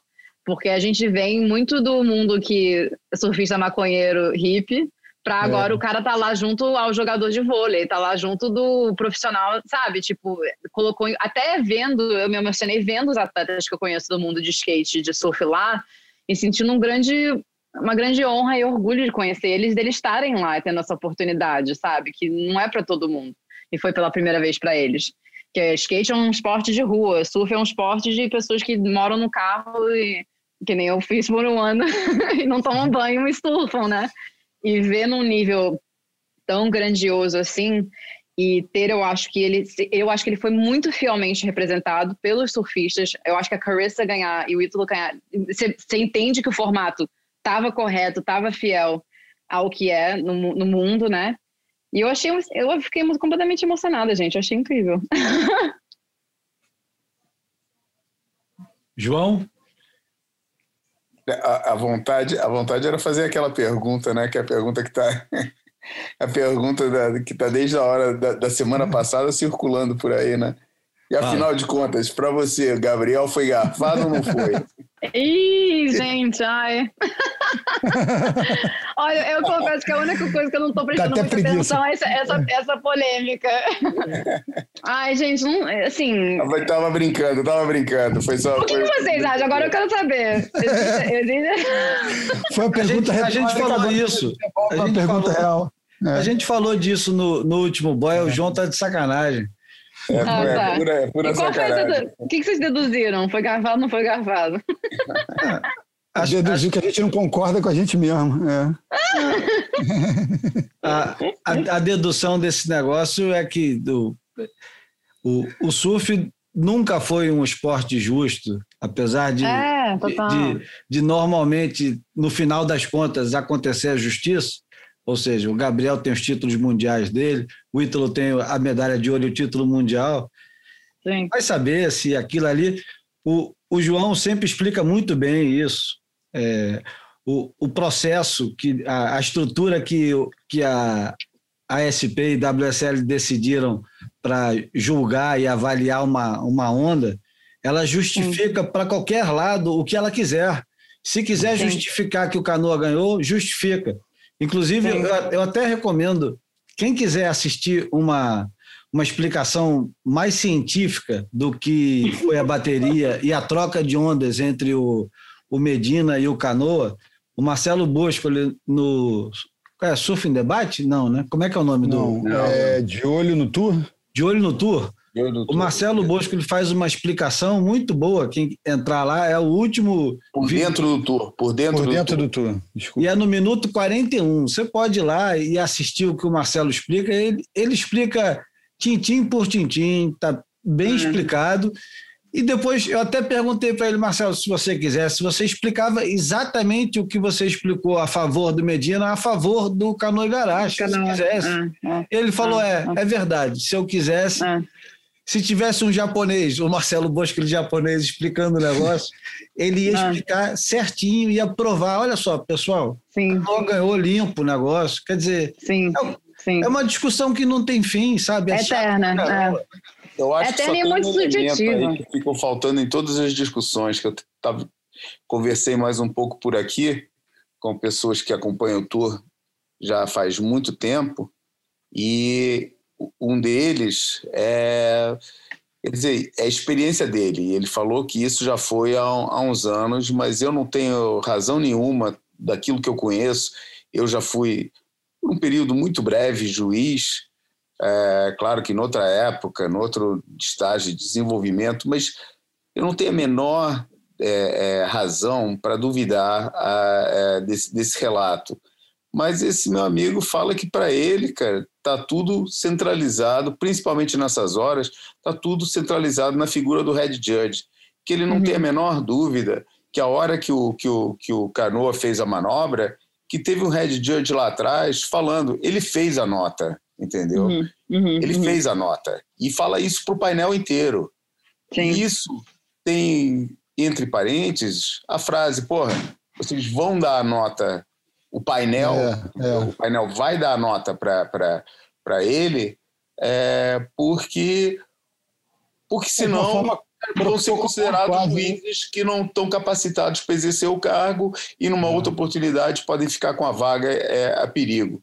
Uhum. É, eu vejo uma situação dessas totalmente acontecendo, principalmente analisando as notas como foram dadas, com um juiz claramente dando uma nota muito mais baixa para ser para fazer logo o descarte, é, outro dando uma nota bem alta também para fazer o descarte e garantir Ah, sim. que pontuasse no meio é, dava, dava vitória. É, e aí eu, nem falo que o, que o, que o juiz estava fazendo isso, eu não, eu não, eu não, não compro nem um pouco essa é, a história das conspirações, acho que. Mas realmente o, a gente já viu isso acontecer com vários surfistas, inclusive com brasileiros. A gente já viu que uma das coisas que entra em jogo na hora de soltar uma nota é o enredo. E o Cano estava com o enredo a favor dele. Era um Uhum. surfista local, era e, pô, e fez a manobra, eh, fez uma manobra boa o suficiente para justificar a nota que recebeu. Isso. A narrativa da virada, né? Aquela Exatamente. coisa. Só É. torcedor do Medina é, que ficou escandalizado com, com o resultado e que Sim. ficou com, aquele, com aquela, com aquela Sim, raiva sim. é, toda Sim. manifestada. Quem não tava, Sim, quem sim. não tem esse elemento É. de, de, de, de paixão é, de, de torcedor, é, É, exatamente. é. normal, achou, ah, ah, talvez foi um pouco alta demais, mas normal, entendeu? Sim. Já vimos essas coisas acontecer, não tem um campeonato em que não aconteça uma situação dessas. É, totalmente. O surf é muito fluido, né? Tipo, é, você não é, não tem linha, não tem bola, não tem, não tem como medir aéreo, câmera, enfim. é, eu sempre achei que ser juiz de surf é uma coisa muito sub- subjetiva e é aquele grande problema também de tipo é, eu sempre sinto que é assim, quando você vai, quando começa a competição, aí o cara manda uma manobra, aí o cara dá assim, putz, eu não vou dar um, foi uma puta onda, mas eu não vou dar um 8 ainda porque eu não sei o que eles vão fazer, então eu vou dar um 6. Aí já começa tudo errado, entendeu? Aí, É. aí é, é- é um, é um esporte muito louco, porque você não sabe como é que vai ser as ondas, você não sabe o que a pessoa vai mandar, não tem um parâmetro é, quando você entra, assim, sabe? Eu sempre, quando a gente estava vendo lá a perna da Austrália, eles estavam lá em Rottnest, eu fiquei inacreditada que eles não deram 10 para aquela onda do Michel Bourez. Que eu ficou, pegou o único tubo naquele, naquela, naquela onda, entendeu? O cara foi lá, pegou um tubo, saiu dando uma puta manobra, os caras, não, peraí, alguém vai fazer melhor do que isso, então vamos dar um, sei lá, um 9, sei lá o que que deram para ele. Então acaba sendo uma coisa muito fluida e subjetiva, né? Tipo, que tem muito espaço para erro, muito espaço para também as pessoas criarem suas conspirações e tudo mais e e é isso, as pessoas que sempre são o- os fãs fiéis vão sempre ficar mais amargurados do que os outros, mas eu entendo que, nesse sentido, todo mundo ia ter gostado de ter, ter tido uma final de Gabriel e Ítalo, né? Tipo, acho que Claro. seria. É. Porque o É, Canoa, eu- coitado, também não fez nada, né, tadinho, na final. É, aí fica aquela, parece aquela coisa meio é, de boleiro, né? Que o cara marcou um pênalti, o juiz, e o cara vai cobrar o pênalti e não, e não converte, a pessoa fala, viu? Aquele pênalti não merecia, não foi pênalti, por isso que ele não É, é. fez. Aí vem uma Tadinho. outra narrativa, né, pro, pro outro lado. Mas eu É. queria aproveitar o, o, o momento da pauta para falar, para lamber, lamber é, fazer um, um elogio a- a- ao João pelo texto que ele fez no Surf Total do, é, sobre quem se beneficia com, com o bem do surf, né, com essa chegada do surf nas Olimpíadas. E, Uhum. porra, é, é, Não é, é com isso. Não é com isso, Bruno. É, é a frase que todo mundo. Não, não sei, mas é só um gancho para falar do assunto. Eu sei que não, não tem nada a ver com o resultado, Isso. com, com as implicações da final, mas é porque a gente está falando de surf olímpico. Mas Então, agora por- explica, por favor, né, Bruno, o que, que é o que você está falando, porque tem que É, dizer não, aonde está. É, tá na, no Surf Total. Surf Total é um site português, né, João? Isso. É. Isso. E aí tem o, o- É uma coluna sua, Nó de Água. É uma coluna minha, sim. Então pronto. E aí tem essa, é, essa esse texto específico tem o título: Quem beneficia com o bem do surf. Aí Explica é uma- melhor, João, por favor, o que, que é o texto. Não, é, é, tem, é, é- quando, quando, a, a- quando a gente foi para os Açores, a gente, eu falo porque o Júlio estava lá comigo também, é, em 2018, né, Júlio? 2018, Isso, a gente foi lá fazer a cobertura do, do, do Masters. do Mundial de Masters e, e, na verdade, o Júlio foi fazer cobertura é, como jornalista brasileiro convidado e eu fui é, ajudar na produção do documentário que o organizador do campeonato queria, queria fazer. Né? Ele me pediu ajuda para desenvolver o argumento do, do, do filme. E ele, na época, queria concentrar tudo muito na, na coisa do campeonato e na competitividade, como é que um, um surfista é, que já passou o seu prime, que já nem compete e tal, como é que ele sente a competitividade. Eu falei para ele, pô, isso tudo já foi falado, isso tudo já foi feito, todo mundo já falou sobre esse assunto. Vamos aproveitar que esses caras estão tá aqui, aqui para fazer uma reflexão sobre o presente momento do surf, eles foram os fundadores do, do, do surf como profissão, né? E, e, a, e, a, primeira pergunta que me veio na cabeça é uma frase que, porque eu escuto todo mundo falar, todo mundo que está justificando o seu métier é, quando fazem alguma coisa que já se sabe que vai dar uma visibilidade enorme para o surf, é, a, a, palavra é sempre a mesma. Ah, isso é bom para o surf. É, hum. ou, ou, quando, por exemplo, ah, vamos, dar o um exemplo do, do, das Olimpíadas. É, todos os caras envolvidos com a coisa, é, ou a favor, da ideia do, do surf na, nas Olimpíadas, fala é bom para o surf. E eu perguntei lá para todos os, os, entrevistados lá no, no, no, Legacy o que, que significa essa frase, o que, que é bom para o surf. Uhum, uhum. Me define o que, que é bom para surf. Porque isso é uma coisa que, para mim, é uma coisa é bom para mim, na minha experiência, bom para o surf é, é, pegar onda boa, do tamanho que eu gosto, com, com, do jeito que eu gosto, com pouca gente dentro d'água. Tudo que, que, que, que falam que é bom para o surf dá uma visibilidade gigante e tudo fomenta cada vez mais gente pegando onda. Eu não acredito, não sou ingênuo, já perdi totalmente a, a, é, esse, esse, esse lado idealista de achar que o mundo ia ser um lugar melhor se mais gente pegasse onda. Acho isso aí é, é, de, uma, de uma infantilidade é, é, é incrível. Ficou Mas, muito mais latente depois de descobrir que aqui no Brasil quase todos o, os que se manifestavam eram bolsonaristas, né? Aí você percebeu que de fato de fato, jamais seria um lugar melhor com essa quantidade enorme de pessoas. Para não, ir mais, não ir mais longe do que isso, né? Isso, exato. Mas você acha que. Você acha que. Eu não sei se eu tenho essa sensação do surf estar nas Olimpíadas. Quando eu, se eu dissesse essa frase, eu acho que é bom para o surf. Eu digo muito mais de ah, que bom que pessoas do nosso ramo que praticam com seriedade esse esporte estão sendo olhadas dessa forma. Eu, eu por exemplo, assisto nas Olimpíadas de ginástica olímpica, eu nunca vou saltar e fazer alguma coisa dessas. Eu não sei, você acha que, essa, você acha que as pessoas depois de verem Olimpíadas no surf, todo mundo vai querer aprender a surfar? Porque não, para mim as Olimpíadas significam um, um nível de profissionalismo e e comandando um esporte que eu olho aquilo e falo, gente, lindo, nunca vou fazer, né? Porque tem 34 anos, não vou começar agora, eu vou se virar profissional, sei lá o que, das Olimpíadas. Ah, eu acho que tem, tem, a história do efeito fadinha por, pela menina do skate ser mais jovem. Eu acho que tem, tem proporciona essa possibilidade da, da, garotada se inserir nesse contexto e querer praticar algo que parecia exótico a, a, antes do, do evento. Agora, eu, eu, acho que essa narrativa para o surf é, é menos latente, né? Não, não sei, não sei, que... eu, tô, eu fico em dúvida.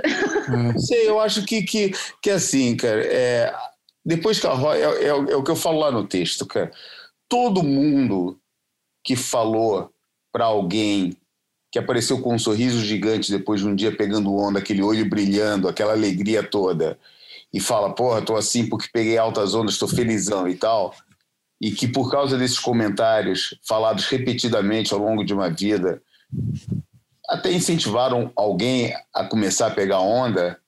É, falo eu, né, que fui editor de uma revista durante 30 anos, que tem um podcast de, de surf que fica falando que, que é, desse negócio o tempo inteiro. Acho que todos nós somos, de certa forma, culpados pelo conhecimento desenfreado do surf. A única coisa que nos difere, nos difere é a escala. Tem uns que influenciam milhões, tem uns que, que influenciam unidades.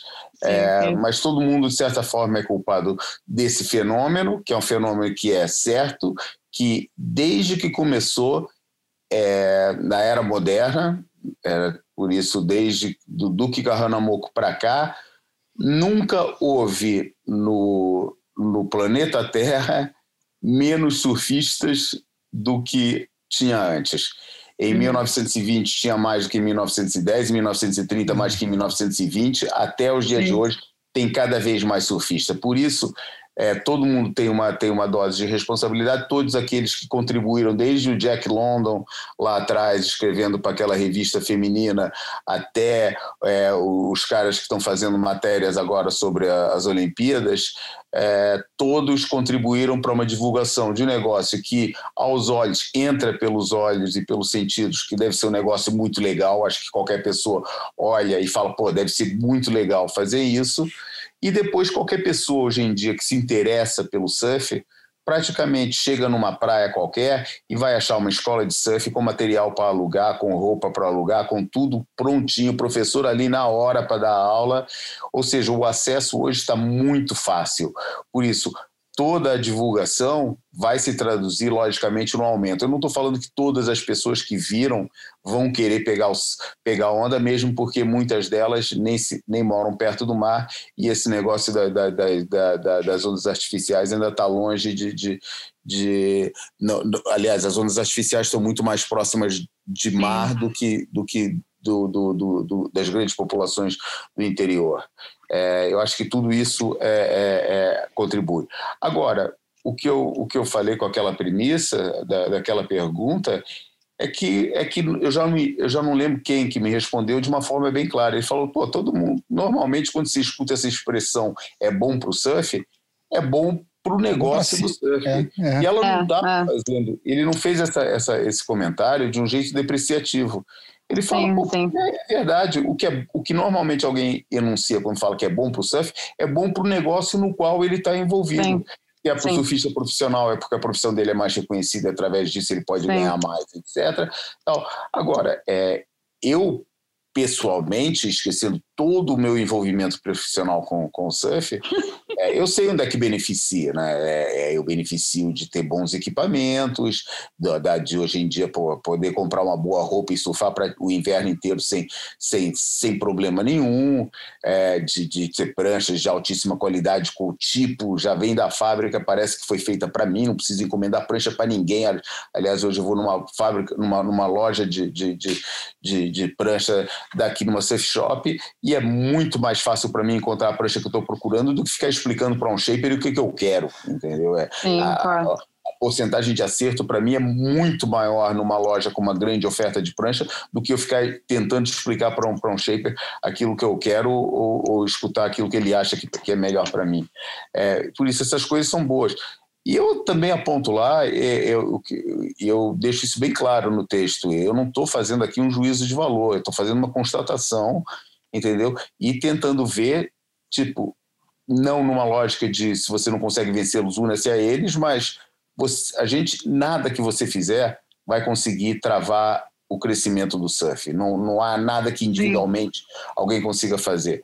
Por isso, mais vale olhar para, o- para esse crescimento do gênero e pá, tudo bem, somos milhões a caminho de bilhões é, e o que, que a gente vai fazer com isso? Entendeu? Porque isso é um poder político muito forte.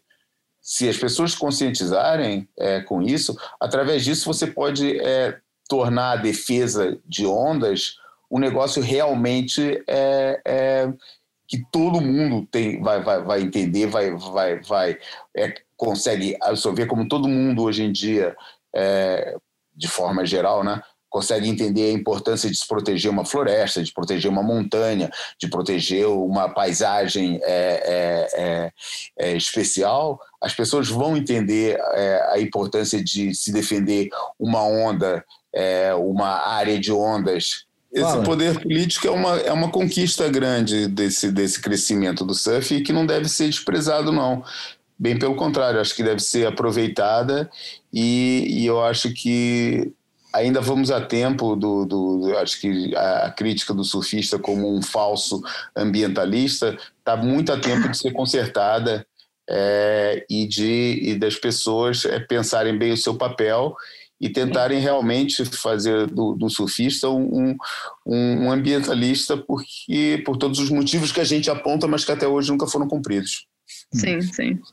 É, com parcas exceções, como Glenn Henning, né, e os, um- os poucos obstinados que, que vão atrás disso, né, de discutir ecologia, o, o surf como filosofia, muito mais longe do que o estilo de vida, né? Isso, é, tudo isso vale, entendeu? Eu enumero lá no, no texto uma série de, de, de, de resultados né, que, que eu acho que esse crescimento do surf pode ter se as pessoas tiverem essa consciência e trabalharem para isso, que é muito melhor do, fi- do que ficar naquela posição de, do nosso amigo Fred Dorei, é, xingando todo o crescimento e querendo é, é, encontrar inimigos e, e encontrar alguém a quem apontar o dedo acusador de, de, de, de, Uhum. de crescer. Eu acho que não vale a pena ficar, ficar por aí, não vai levar a lado nenhum. A coisa É, vai é- crescendo e a única coisa que vai crescer junto com isso é a tua rabugice, né? Por É isso. uma coisa Total. quixotesca, né? É, é um pouco, cara. E é- Mas nem todo Quixote dá um bom romance, né? Se não tiver um Cervantes para escrever sobre ele. Veríssimo, verdade. veríssimo. Bom, vamos, vamos para a imagem falada aqui, a imagem falada hoje. Quer dizer, todo, todo boia hoje é um boia bem feminino. Mas vamos para a imagem falada. Fotografei você na minha Rolleiflex.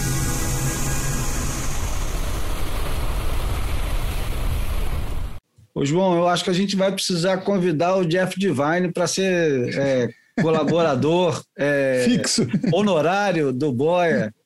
A foto, a foto de hoje, a imagem falada de hoje, é uma fotografia da Rel Sun, que acho que de, de todos os surfistas, desde o do, do início, desde o Duque, ela com certeza, eu não tenho dúvida nenhuma quando eu falo isso, a, a Hell Sun, ela, ela é um verdadeiro espírito do Aloha, mas um- uma coisa assim que parece que não é à toa que o, o, o nome dela, o nome do meio dela, porque ela é conhecida como Rel Sun.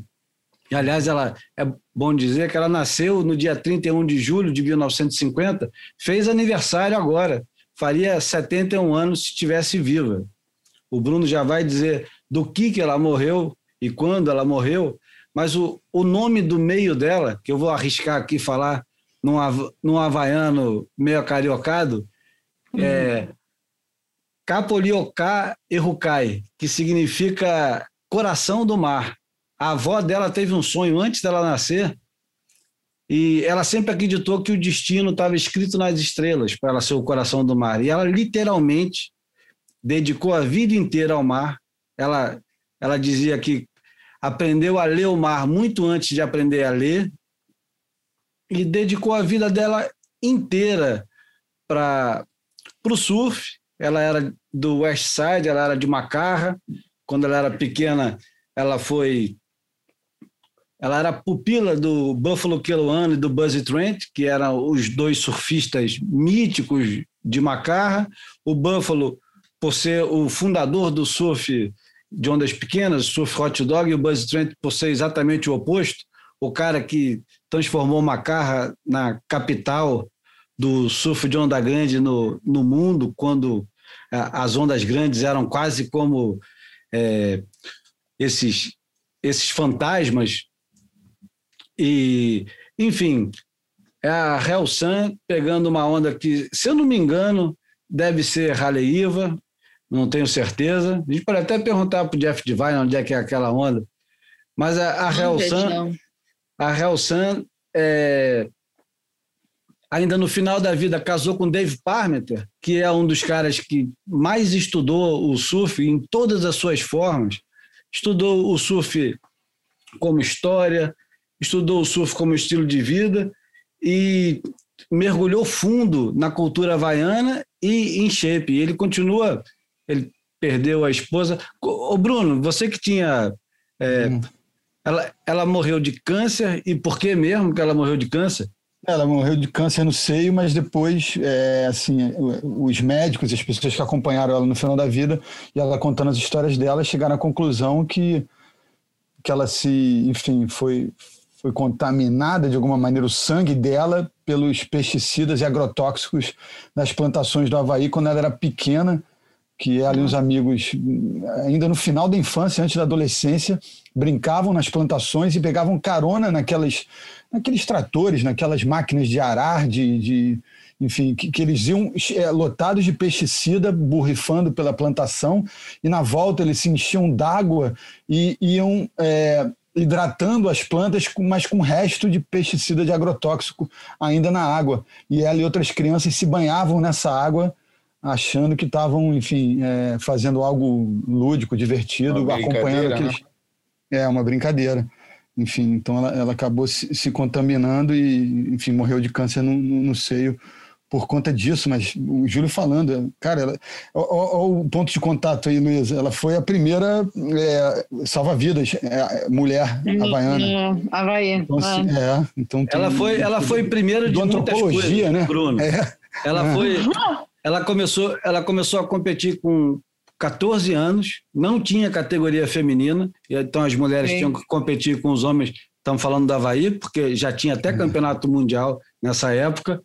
E em 75 ela ajuda a fundar a primeira associação de mulheres do mundo, que é a, a WISA, que é a Women's International Surfing Association, e depois Women's Professional Surfing, que vai estabelecer o circuito mundial em 76.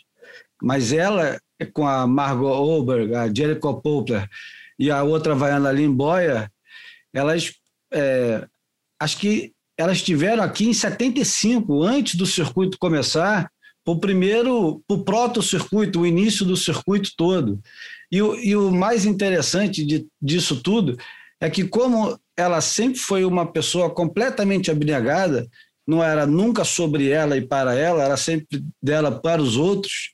Ela, no mesmo ano, em 76, começou a fazer o Helsan Menerun Surf Contest, lá em Macarra. E de lá saíram Sani Garcia, Johnny Boy Gomes, Kalani Robb, é, Rossi Williams e Shane Dorian. Está aí mais um ponto de, de contato entre a história que a gente É. começou a contar aqui.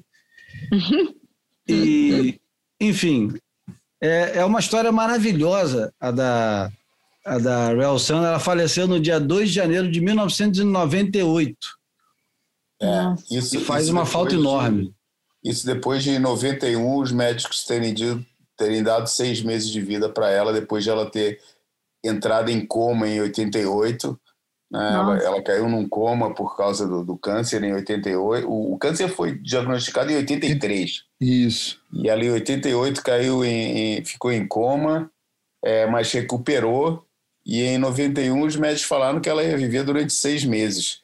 Nossa. É, foi, foi nessa época que eu me interessei pela figura dela, que eu já tinha visto escrito aqui e ali, provavelmente no título do, do, do Menerrone e tal, mas nunca tinha prestado muita atenção. Para mim, as surfistas dessa época era exatamente Margot Berg é, e Lynn Boyer, principalmente.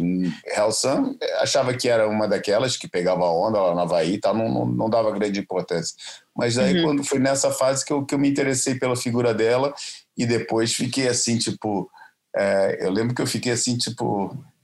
Sem saber direito o que pensar, mas achei um gesto, achei uma coisa bonita o casamento dela com o Dave Parmenter. Que é bem mais novo que ela.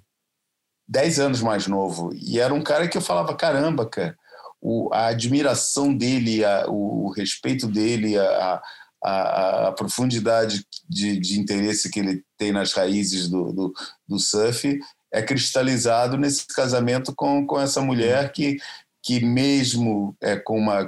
Quer dizer, era um casamento que ele já sabia que estava. Tava, né, estava se habilitando a a uma, a uma situação que era inevitável, né, de, de, de viuvez e, e mesmo assim casou e é, ela várias vezes falou que pô, foi a melhor coisa que aconteceu para ela no- nos últimos anos e tal e é, e é engraçado o, e, e depois tem, tem aquele outro lado né porque ela como sempre ela como se tornou uma celebridade mesmo no nosso meio pequeno do surf, né? deixou de ser aquela figura folclórica só da, dali ligado ao surf feminino no, no Havaí e tal, e passou a ser uma celebridade no nosso pequeno mundo, é, com esse lado todo dela de- da- do, do, do câncer, da organização do Menerrone, daquele lado muito aloha que ela tinha, ela tinha uma imagem assim meio quase de, de, de santa, né?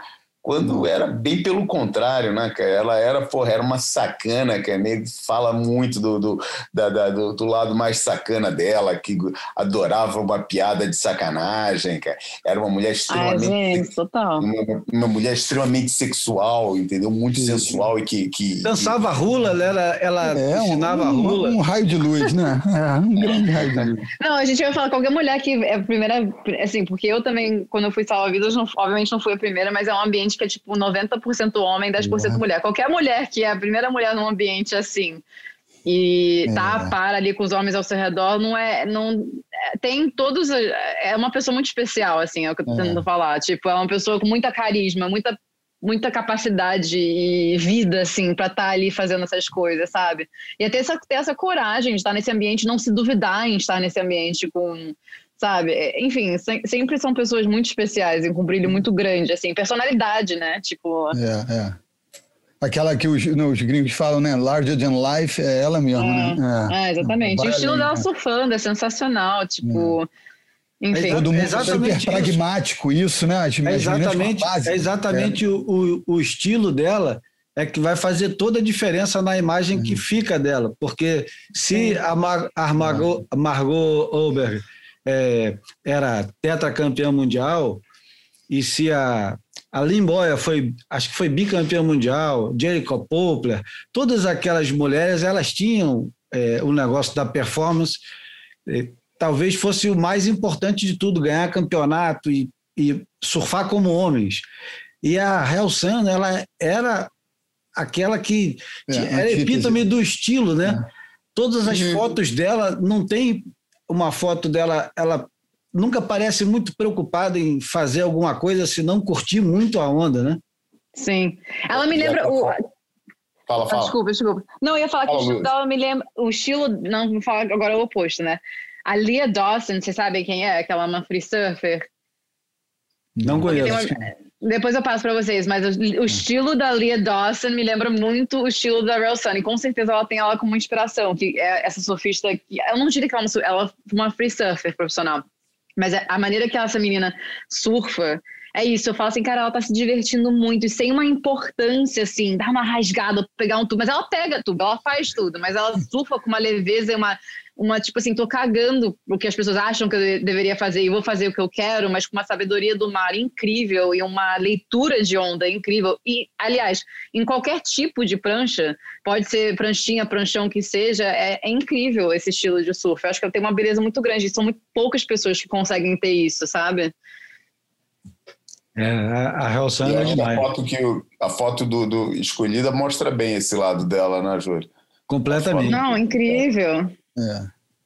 Né, ali Eu costumo dizer, é aquelas pessoas é. que entrando de borda e o estilo tá bonito ainda, né? Qualquer movimento né, eternizado fica tem, tem, tem essa, esse apuro E estético. se divertindo, né? né? Tipo, tá na Sem onda de se querer, assim, tá forçado, né? É, algo É, natural, né? exatamente. É, Exatamente. Só chama atenção que a, que a Margot Berg pegava pra caramba e pegava bonito pra cacete. Ela não tinha É. nada, não tinha a menor É, é, não, de pegar como homem. Ela pegava como mulher e pegava bonito pra É, caramba. não, eu já fiquei pensando nas, da- nas da frente um pouco depois, aquelas Frida Zamba da vida, que era, era essa coisa Aí meio sim. mecanizada, né? Aí sim, aí É. sim. E, aliás, é, eu até ia falar quando o João estava no meio do, do discurso sobre quem se beneficia, é, eu esqueci, porque é curioso você lembrar que, ao fazer essa pergunta para os personagens que você falou, João, na, lá no Masters, e, e agora vamos concentrar só nas mulheres, nem vamos falar dos homens, mas vamos falar das mulheres. É, o surf não beneficiou quase nada aquelas mulheres no, no legado de verdade né, delas. Apesar delas Nada. guardarem o título, apesar de elas terem as glórias, a Pauline Menzer dirige ônibus. A, a Jodie Cooper. A- eu, eu não sei o que a Feda Zamba faz da vida e tal, mas a maioria das mulheres ali, tirando a, tirando a Lane Beatley, que acho que tem uma vida de subcelebridade, o resto é. se equilibra né, na corda bamba, né? E nem vamos colocar os homens, porque os homens estavam literalmente vendendo almoço para comprar jantar. É. Literalmente. Sim, sim. Os caras que foram. Né? Ô Luísa, você já assistiu o filme das meninas? O, o... O, o, que acabou de sair agora, ainda não, ainda não assisti, acredita, mas tá, eu ouvi que é sensacional. E eu ainda, eu só, assim, li artigos, eu confesso que eu tava tão embutida que não é o próprio que não, mas eu ouvi dizer que é muito incrível mesmo, conta a história muito fielmente, assim, do mundo de surf das mulheres, que tá muitos passos atrás dos homens, entendeu? E os homens também, tipo, é isso, a história do surf é aquela história meio de é o atleta não atleta, né? Tipo, estão lutando há muito tempo para ser considerados atletas profissionais e as mulheres estão, tipo assim, 20 mil passos atrás, infelizmente. Mas eu acho que com o WSL tendo aquela coisa de ter. Isso é hoje em dia, né? Claro. Mas o WSL ter falado que a, eles- o salário é igual, enfim, as pessoas estão tentando, né? Fazer algum tipo de movimento para que seja realista, né? Essa vida para ambos, vamos dizer. Mas só que das antigas, a Ellen Beach é a única que é Roxy, tipo, ela vai ser para sempre, né? As outras meio que você tem que catar as pessoas. Agora, Eu acho que pela em dia. quantidade de títulos mundiais que ela tem, ela é daquelas mulheres que sempre é ouvida, convidada para coisas tipo dança dos famosos, até Sim, matérias mais sérias sobre caminhos do surf profissional hoje em dia. Sim, sim, totalmente. Bom, com isso Mas acho que... ela. Desculpa. Não, não, não, pode ir. Não, com isso eu ia, eu ia encaminhar para o almanaque. Exatamente. A- apesar da, da deixa foi deixada pela Luísa.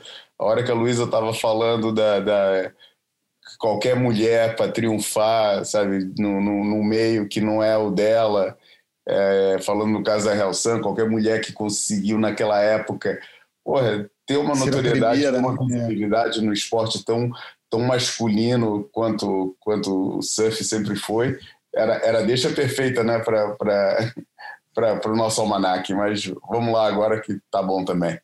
Vamos lá. Almanaque flutuante. Vou deixar a bola ou a batata quente na mão do João. Bom, com, uma, com, com, com um, um, um episódio assim tão, tão feminino e tão. Porra, e, e, e- então, caramba, agora só me veio long overdue. É, já há tanto tempo, né, é, que precisando de um espaço desse aqui. Quando a gente estava aqui discutindo, para mim me pareceu óbvio, me pareceu tão óbvio quando a gente estava discutindo a pauta e o que, que seriam os temas, no caso agora do, do Almanac, é, me pareceu tão óbvio que eu até fiz um esforço, ah, não vamos decidir isso já, vamos pensar um pouco e, e voltar. Mas, cara, eu pensei e falei, pô, realmente, juntando os elementos de ter uma convidada, é, de uma convidada é, cineasta, é, usar o, o, o tema do, do, do, do surf feminino, misturar com cinema e com o impacto que isso tudo tá, tá e, com, e com o impacto todo que o surf está tendo hoje em dia, eu acho que a escolha óbvia achei que era o Gidget, né? O Gidget, que é o, o, o filme baseado no livro é, de um de um de uma é uma história em si bem bem interessante porque para quem não não não não está familiarizado com a história é, o surf nos Estados Unidos é, é quase dividido entre antes de Gidget e depois de Gidget de uma forma talvez um pouco exagerada é, mas que faz algum sentido na que, e que vem no segmento da conversa que a gente estava tendo sobre as Olimpíadas, sobre quem beneficia com o bem do surf, aquela história toda, né? Mas o que aconteceu foi que é, o, o Gidget, na verdade, o nome dela era Catherine Conner. A Catherine Conner era a filha de um é, húngaro que, que, que fugiu, né, da, da, da, da fugiu ao, ao nazismo na Segunda Guerra e foi desembarcar em 1950 e trabalhar como argumentista em, em Hollywood. E a filha dele começou a pegar onda ali, eles moravam ali perto de Malibu, e ela começou a ir para a praia, achou legal a galerinha que pegava onda, é, ela pequenininha, por isso que chamava Gidget, né? O Gidget era, era, era o apelido dela para a galera da praia de, de, de Malibu é, porque era mistura de girl com midget, né? Era, era a menina anã que eles chamavam ela, e ficou Gidget. É, e ela chegava em casa e contava para o pai dela como era legal, a galera do, da, das ondas, a galera do surf, era muito bacana e tal. E o pai dela se interessou e começou a pedir para ela contar as histórias. E ele, ele escreveu um livro. É, ele escreveu um livro chamado Gidget, contando as histórias que a filha dele contava para ele, mas as que ele inventou e desenvolveu esse livro. Porra, e o livro foi um sucesso totalmente inesperado. É, o, o, o, foi uma coisa assim que, tipo, acho que vendeu, sei lá, na primeira semana vendeu 500 mil cópias, um daqueles fenômenos Uhum. bem americanos.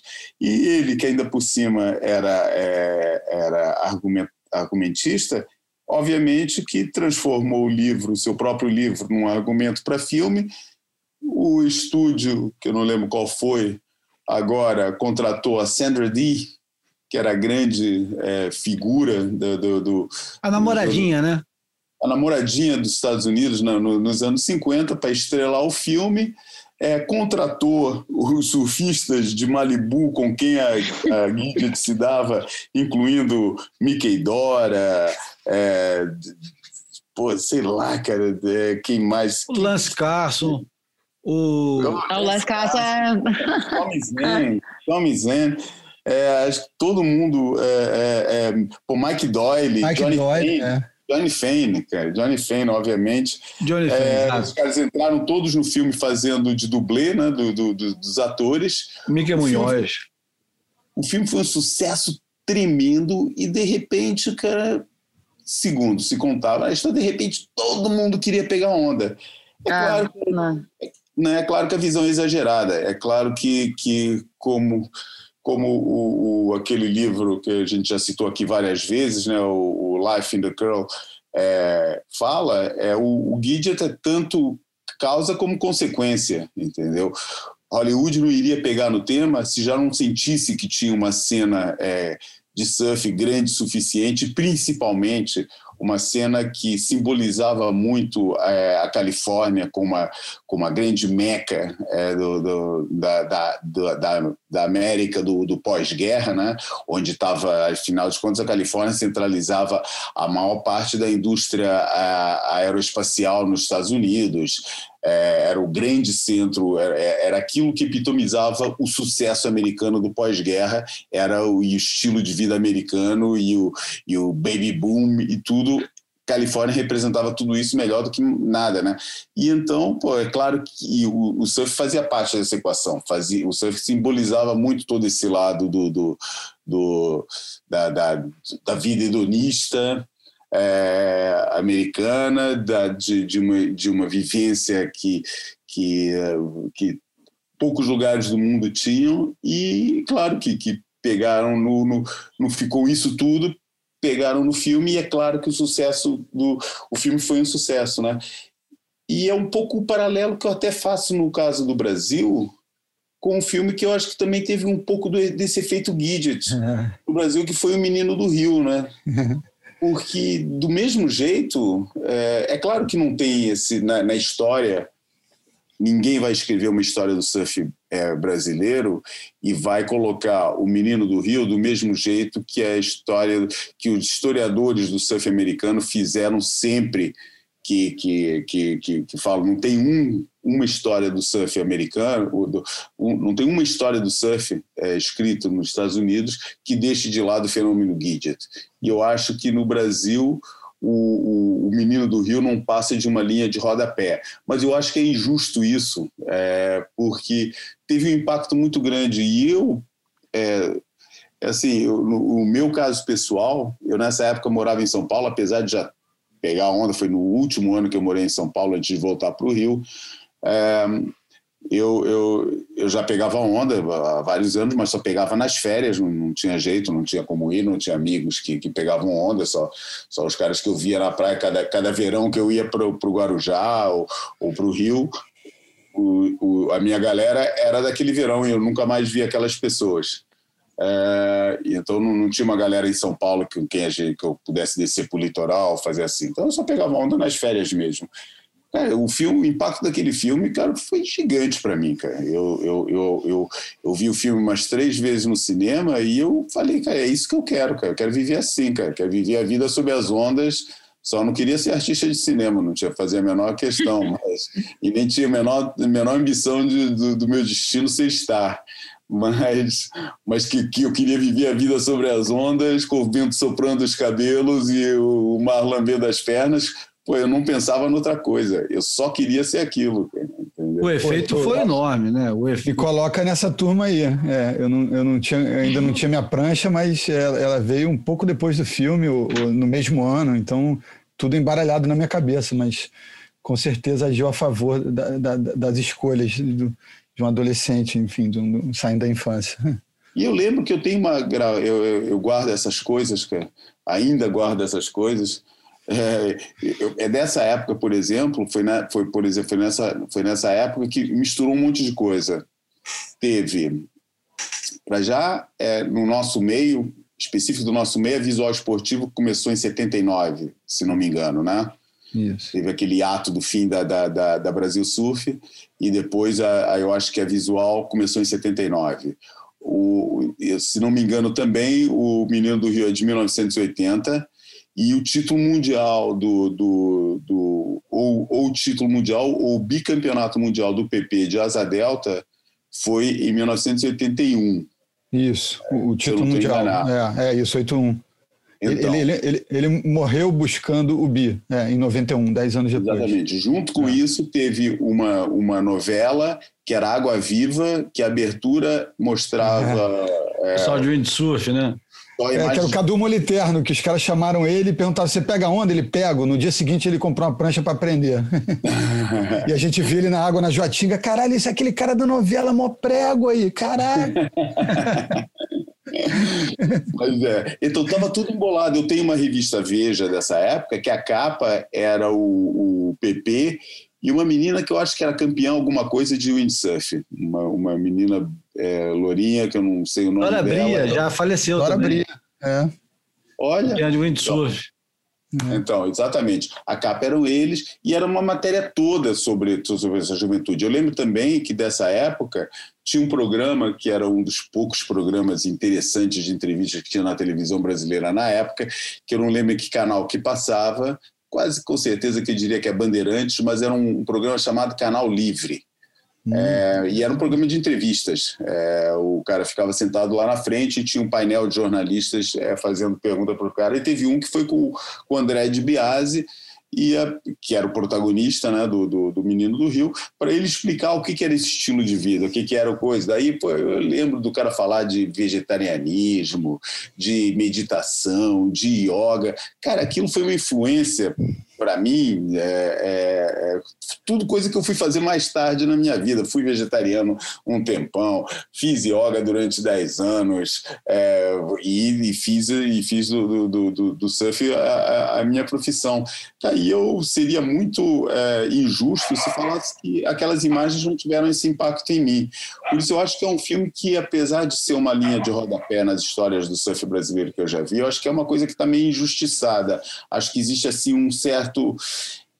Eu não sei. é, A gente pode usar o, Boia para fazer justiça e mergulhar mais nesse negócio. É, e digo mais: o YouTube agora tem dividido em capítulos como se fosse uma série televisiva, o Menino do Rio inteirinho, para quem quiser assistir.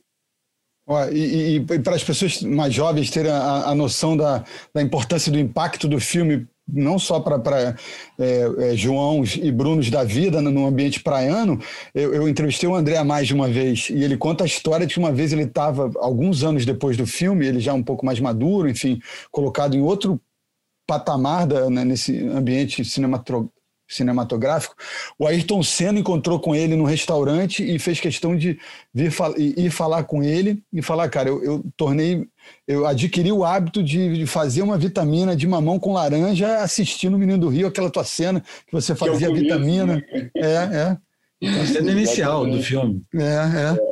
É, Então, você, Agora, Impactou vamos, vamos voltar a para pro Gidget, voltando É, para o. Gidget só, é, por exemplo, eu, eu, eu, eu sabia das histórias todas, eu li aquilo tudo, mas eu só assisti o filme e li o livro por, por no, numa situação muito curiosa. Eu estava no, no, sul de Portugal, no Algarve, estava lá com a minha mulher na época, passeando, pegando onda, é, e num dia gelado, daqueles dias, que, é daqueles dias, Júlio, que você conhece bem, que eu já te levei para surfar aqui. Uhum. Gelado, cara, não tinha onda, cara, pô, não passava de 40 centímetros, mas, enfim, resolvi entrar desse jeito e tinha um grupo de americanos lá. Daí a gente conversou um pouquinho na água, depois fora d'água a gente estava conversando, levando mais uma ideia e tal. E eu já não lembro como é que conversa vai, como é que conversa vem. É, daí eu falei do, do Gidget. E eles falam, pô, a gente vê esse filme todos os anos, é o nosso filme de Natal. É... e, pô, que, que legal. Eu falei, pô, e a gente. Eu, é, naquela época, né? Aquilo era. Foi bem no comecinho do, do, do, do namoro com a minha mulher, ainda não era casado, por isso foi lá para 97, a gente ainda estava meio longe da, da, do, do, do, do, aliás, estava bastante longe da, do nível de comunicação e de troca de informação que tem hoje em dia. E os caras pô, se predispuseram, pô, eu dei meu endereço para ele, não deu outra. Meio, um mês depois, estava na minha casa chegando um envelope com o livro e com o filme. E eu assisti o, o, o livro e o filme e vou te falar o Guidia segura bem melhor o passar dos anos do que o Menino do Rio. Cara. Pô, o Menino do Rio foi assistir de eu não consegui assistir, não. Cara. É, é, Falei, cara, não dá, não dá. mas, mas, enfim, é, o, o, o, Eu só queria falar uma coisinha que o, o, o Craig Stashik escreveu em 2002 e disse que chamou a paixão de décadas do público americano pela Guide, deu o episódio de exploração adolescente de maior sucesso e mais longa duração desde Joana Dark.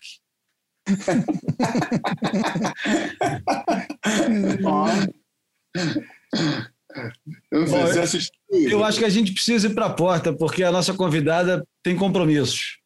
Ah, então Ai, desculpa, vamos. gente, eu tenho que, eu tenho que sair. Perdão. Tá ótimo, tá na hora da porta mesmo. Não, Luísa. Ah, não sei, Luísa, o timing de você. Super obrigado pela tua participação. Você conheceu aqui o, o, o furacão, o redemoinho que é o Boia, que os assuntos vão pintando e o negócio vai rolando e de repente você está completamente é imerso nessa teia. Começa com uma coisa, vai parar na outra. Não, maravilhoso, assim que é para ser. Obrigado pelo seu tempo. Foi pelo Obrigada privilégio, né? Acho a gente foi o primeiro órgão de, de, que fala de surf em português que falou com você, né? Sim, foi. Pô, Corretamente. É um privilégio muito grande, cara.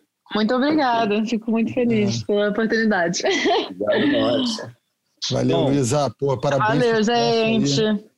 Obrigada. Depois vamos ver. Depois, depois quero ver quando sair o documentário. A gente vai ter uma conversa boa. A gente vai ter, ou não vou ser convidada e vai ser uma conversa sobre o documentário que depois eu vou escutar. não, as duas coisas. Mas, mas, como uma boa, como uma boa, honesta filmmaker, eu adoraria a opinião de vocês, boa ou ruim. Sigo aprendendo. Então, quando sair, a gente se fala, porque eu tô louca para escutar. Tenho certeza que pela qualidade do, do teu trabalho, o documentário vai ser daqueles para ficar. Vamos ver, tô tentando o meu melhor. Olha, para encerrar, é, eu escolhi uma, uma cantora chilena que cresceu na, na França, em Paris. Não sei se você conhece, Luísa, Ana Tiru. Não, não conheço não. Ela é extremamente engajada politicamente, é, com feminismo, com, com política de toda sorte. E ela tem um, uma música chamada Anti, Antipatriarca, que tem um verso. Em, quer dizer, é inteira, a música é fantástica, os discos dela são muito bons, eu gosto muito dela. Conheci através do David Byrne, do Talking Heads, que tem uma rádio e ele coloca sempre muitas coisas boas. Mas ela tem, tem um verso que, que diz em espanhol aqui: No submissa ni obediente, mujer fuerte, insurgente, independiente e valiente, romper las cadenas de lo indiferente. eu acho. Oh, eu, poderoso. É, é, muito poderoso. Então, obrigado, Luísa, pela participação. Obrigado, Obrigada Bruno. a você. Só, só pontuando uma coisa, eu acho muito engraçado porque a gente, como mulher, a gente faz uma coisa que os homens normalmente estão fazendo e a gente é considerada diferente, rompendo as barreiras. Eu acho super interessante, mas eu acho feliz e fico feliz de poder participar de numa lista de pessoas que estão fazendo as coisas pela primeira vez. Mas simplesmente estamos conseguindo fazer as mesmas coisas que os homens com a mesma qualidade ou maior, ou que seja, mas enfim, é, é bom ter essa oportunidade. E, e também ser reconhecida com uma competência, né? De, de poder fazer as coisas e contar as histórias. Você merece. Obrigada, gente. Bom, vamos. Obrigado, Bruno. Obrigado, João. Super obrigado para a Luísa e vamos com a Ana Tirru, antipatriarca.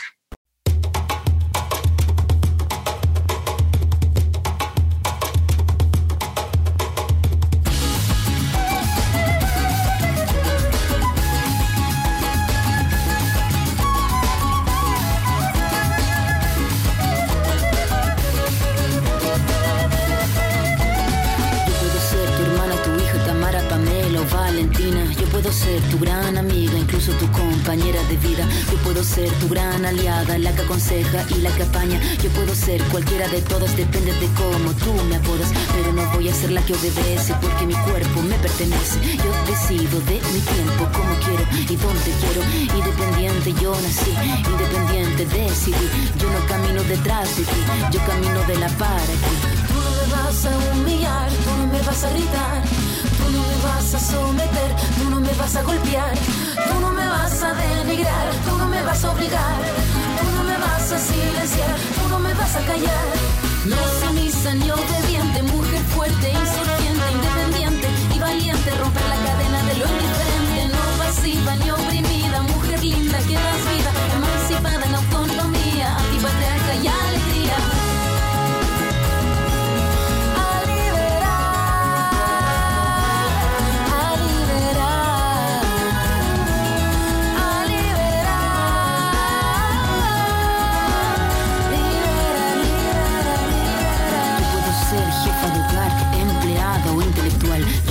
ser protagonista de nuestra historia y la que agita la gente, la comunidad, la que despierta la vecindad, la que organiza la economía de su casa, de su familia.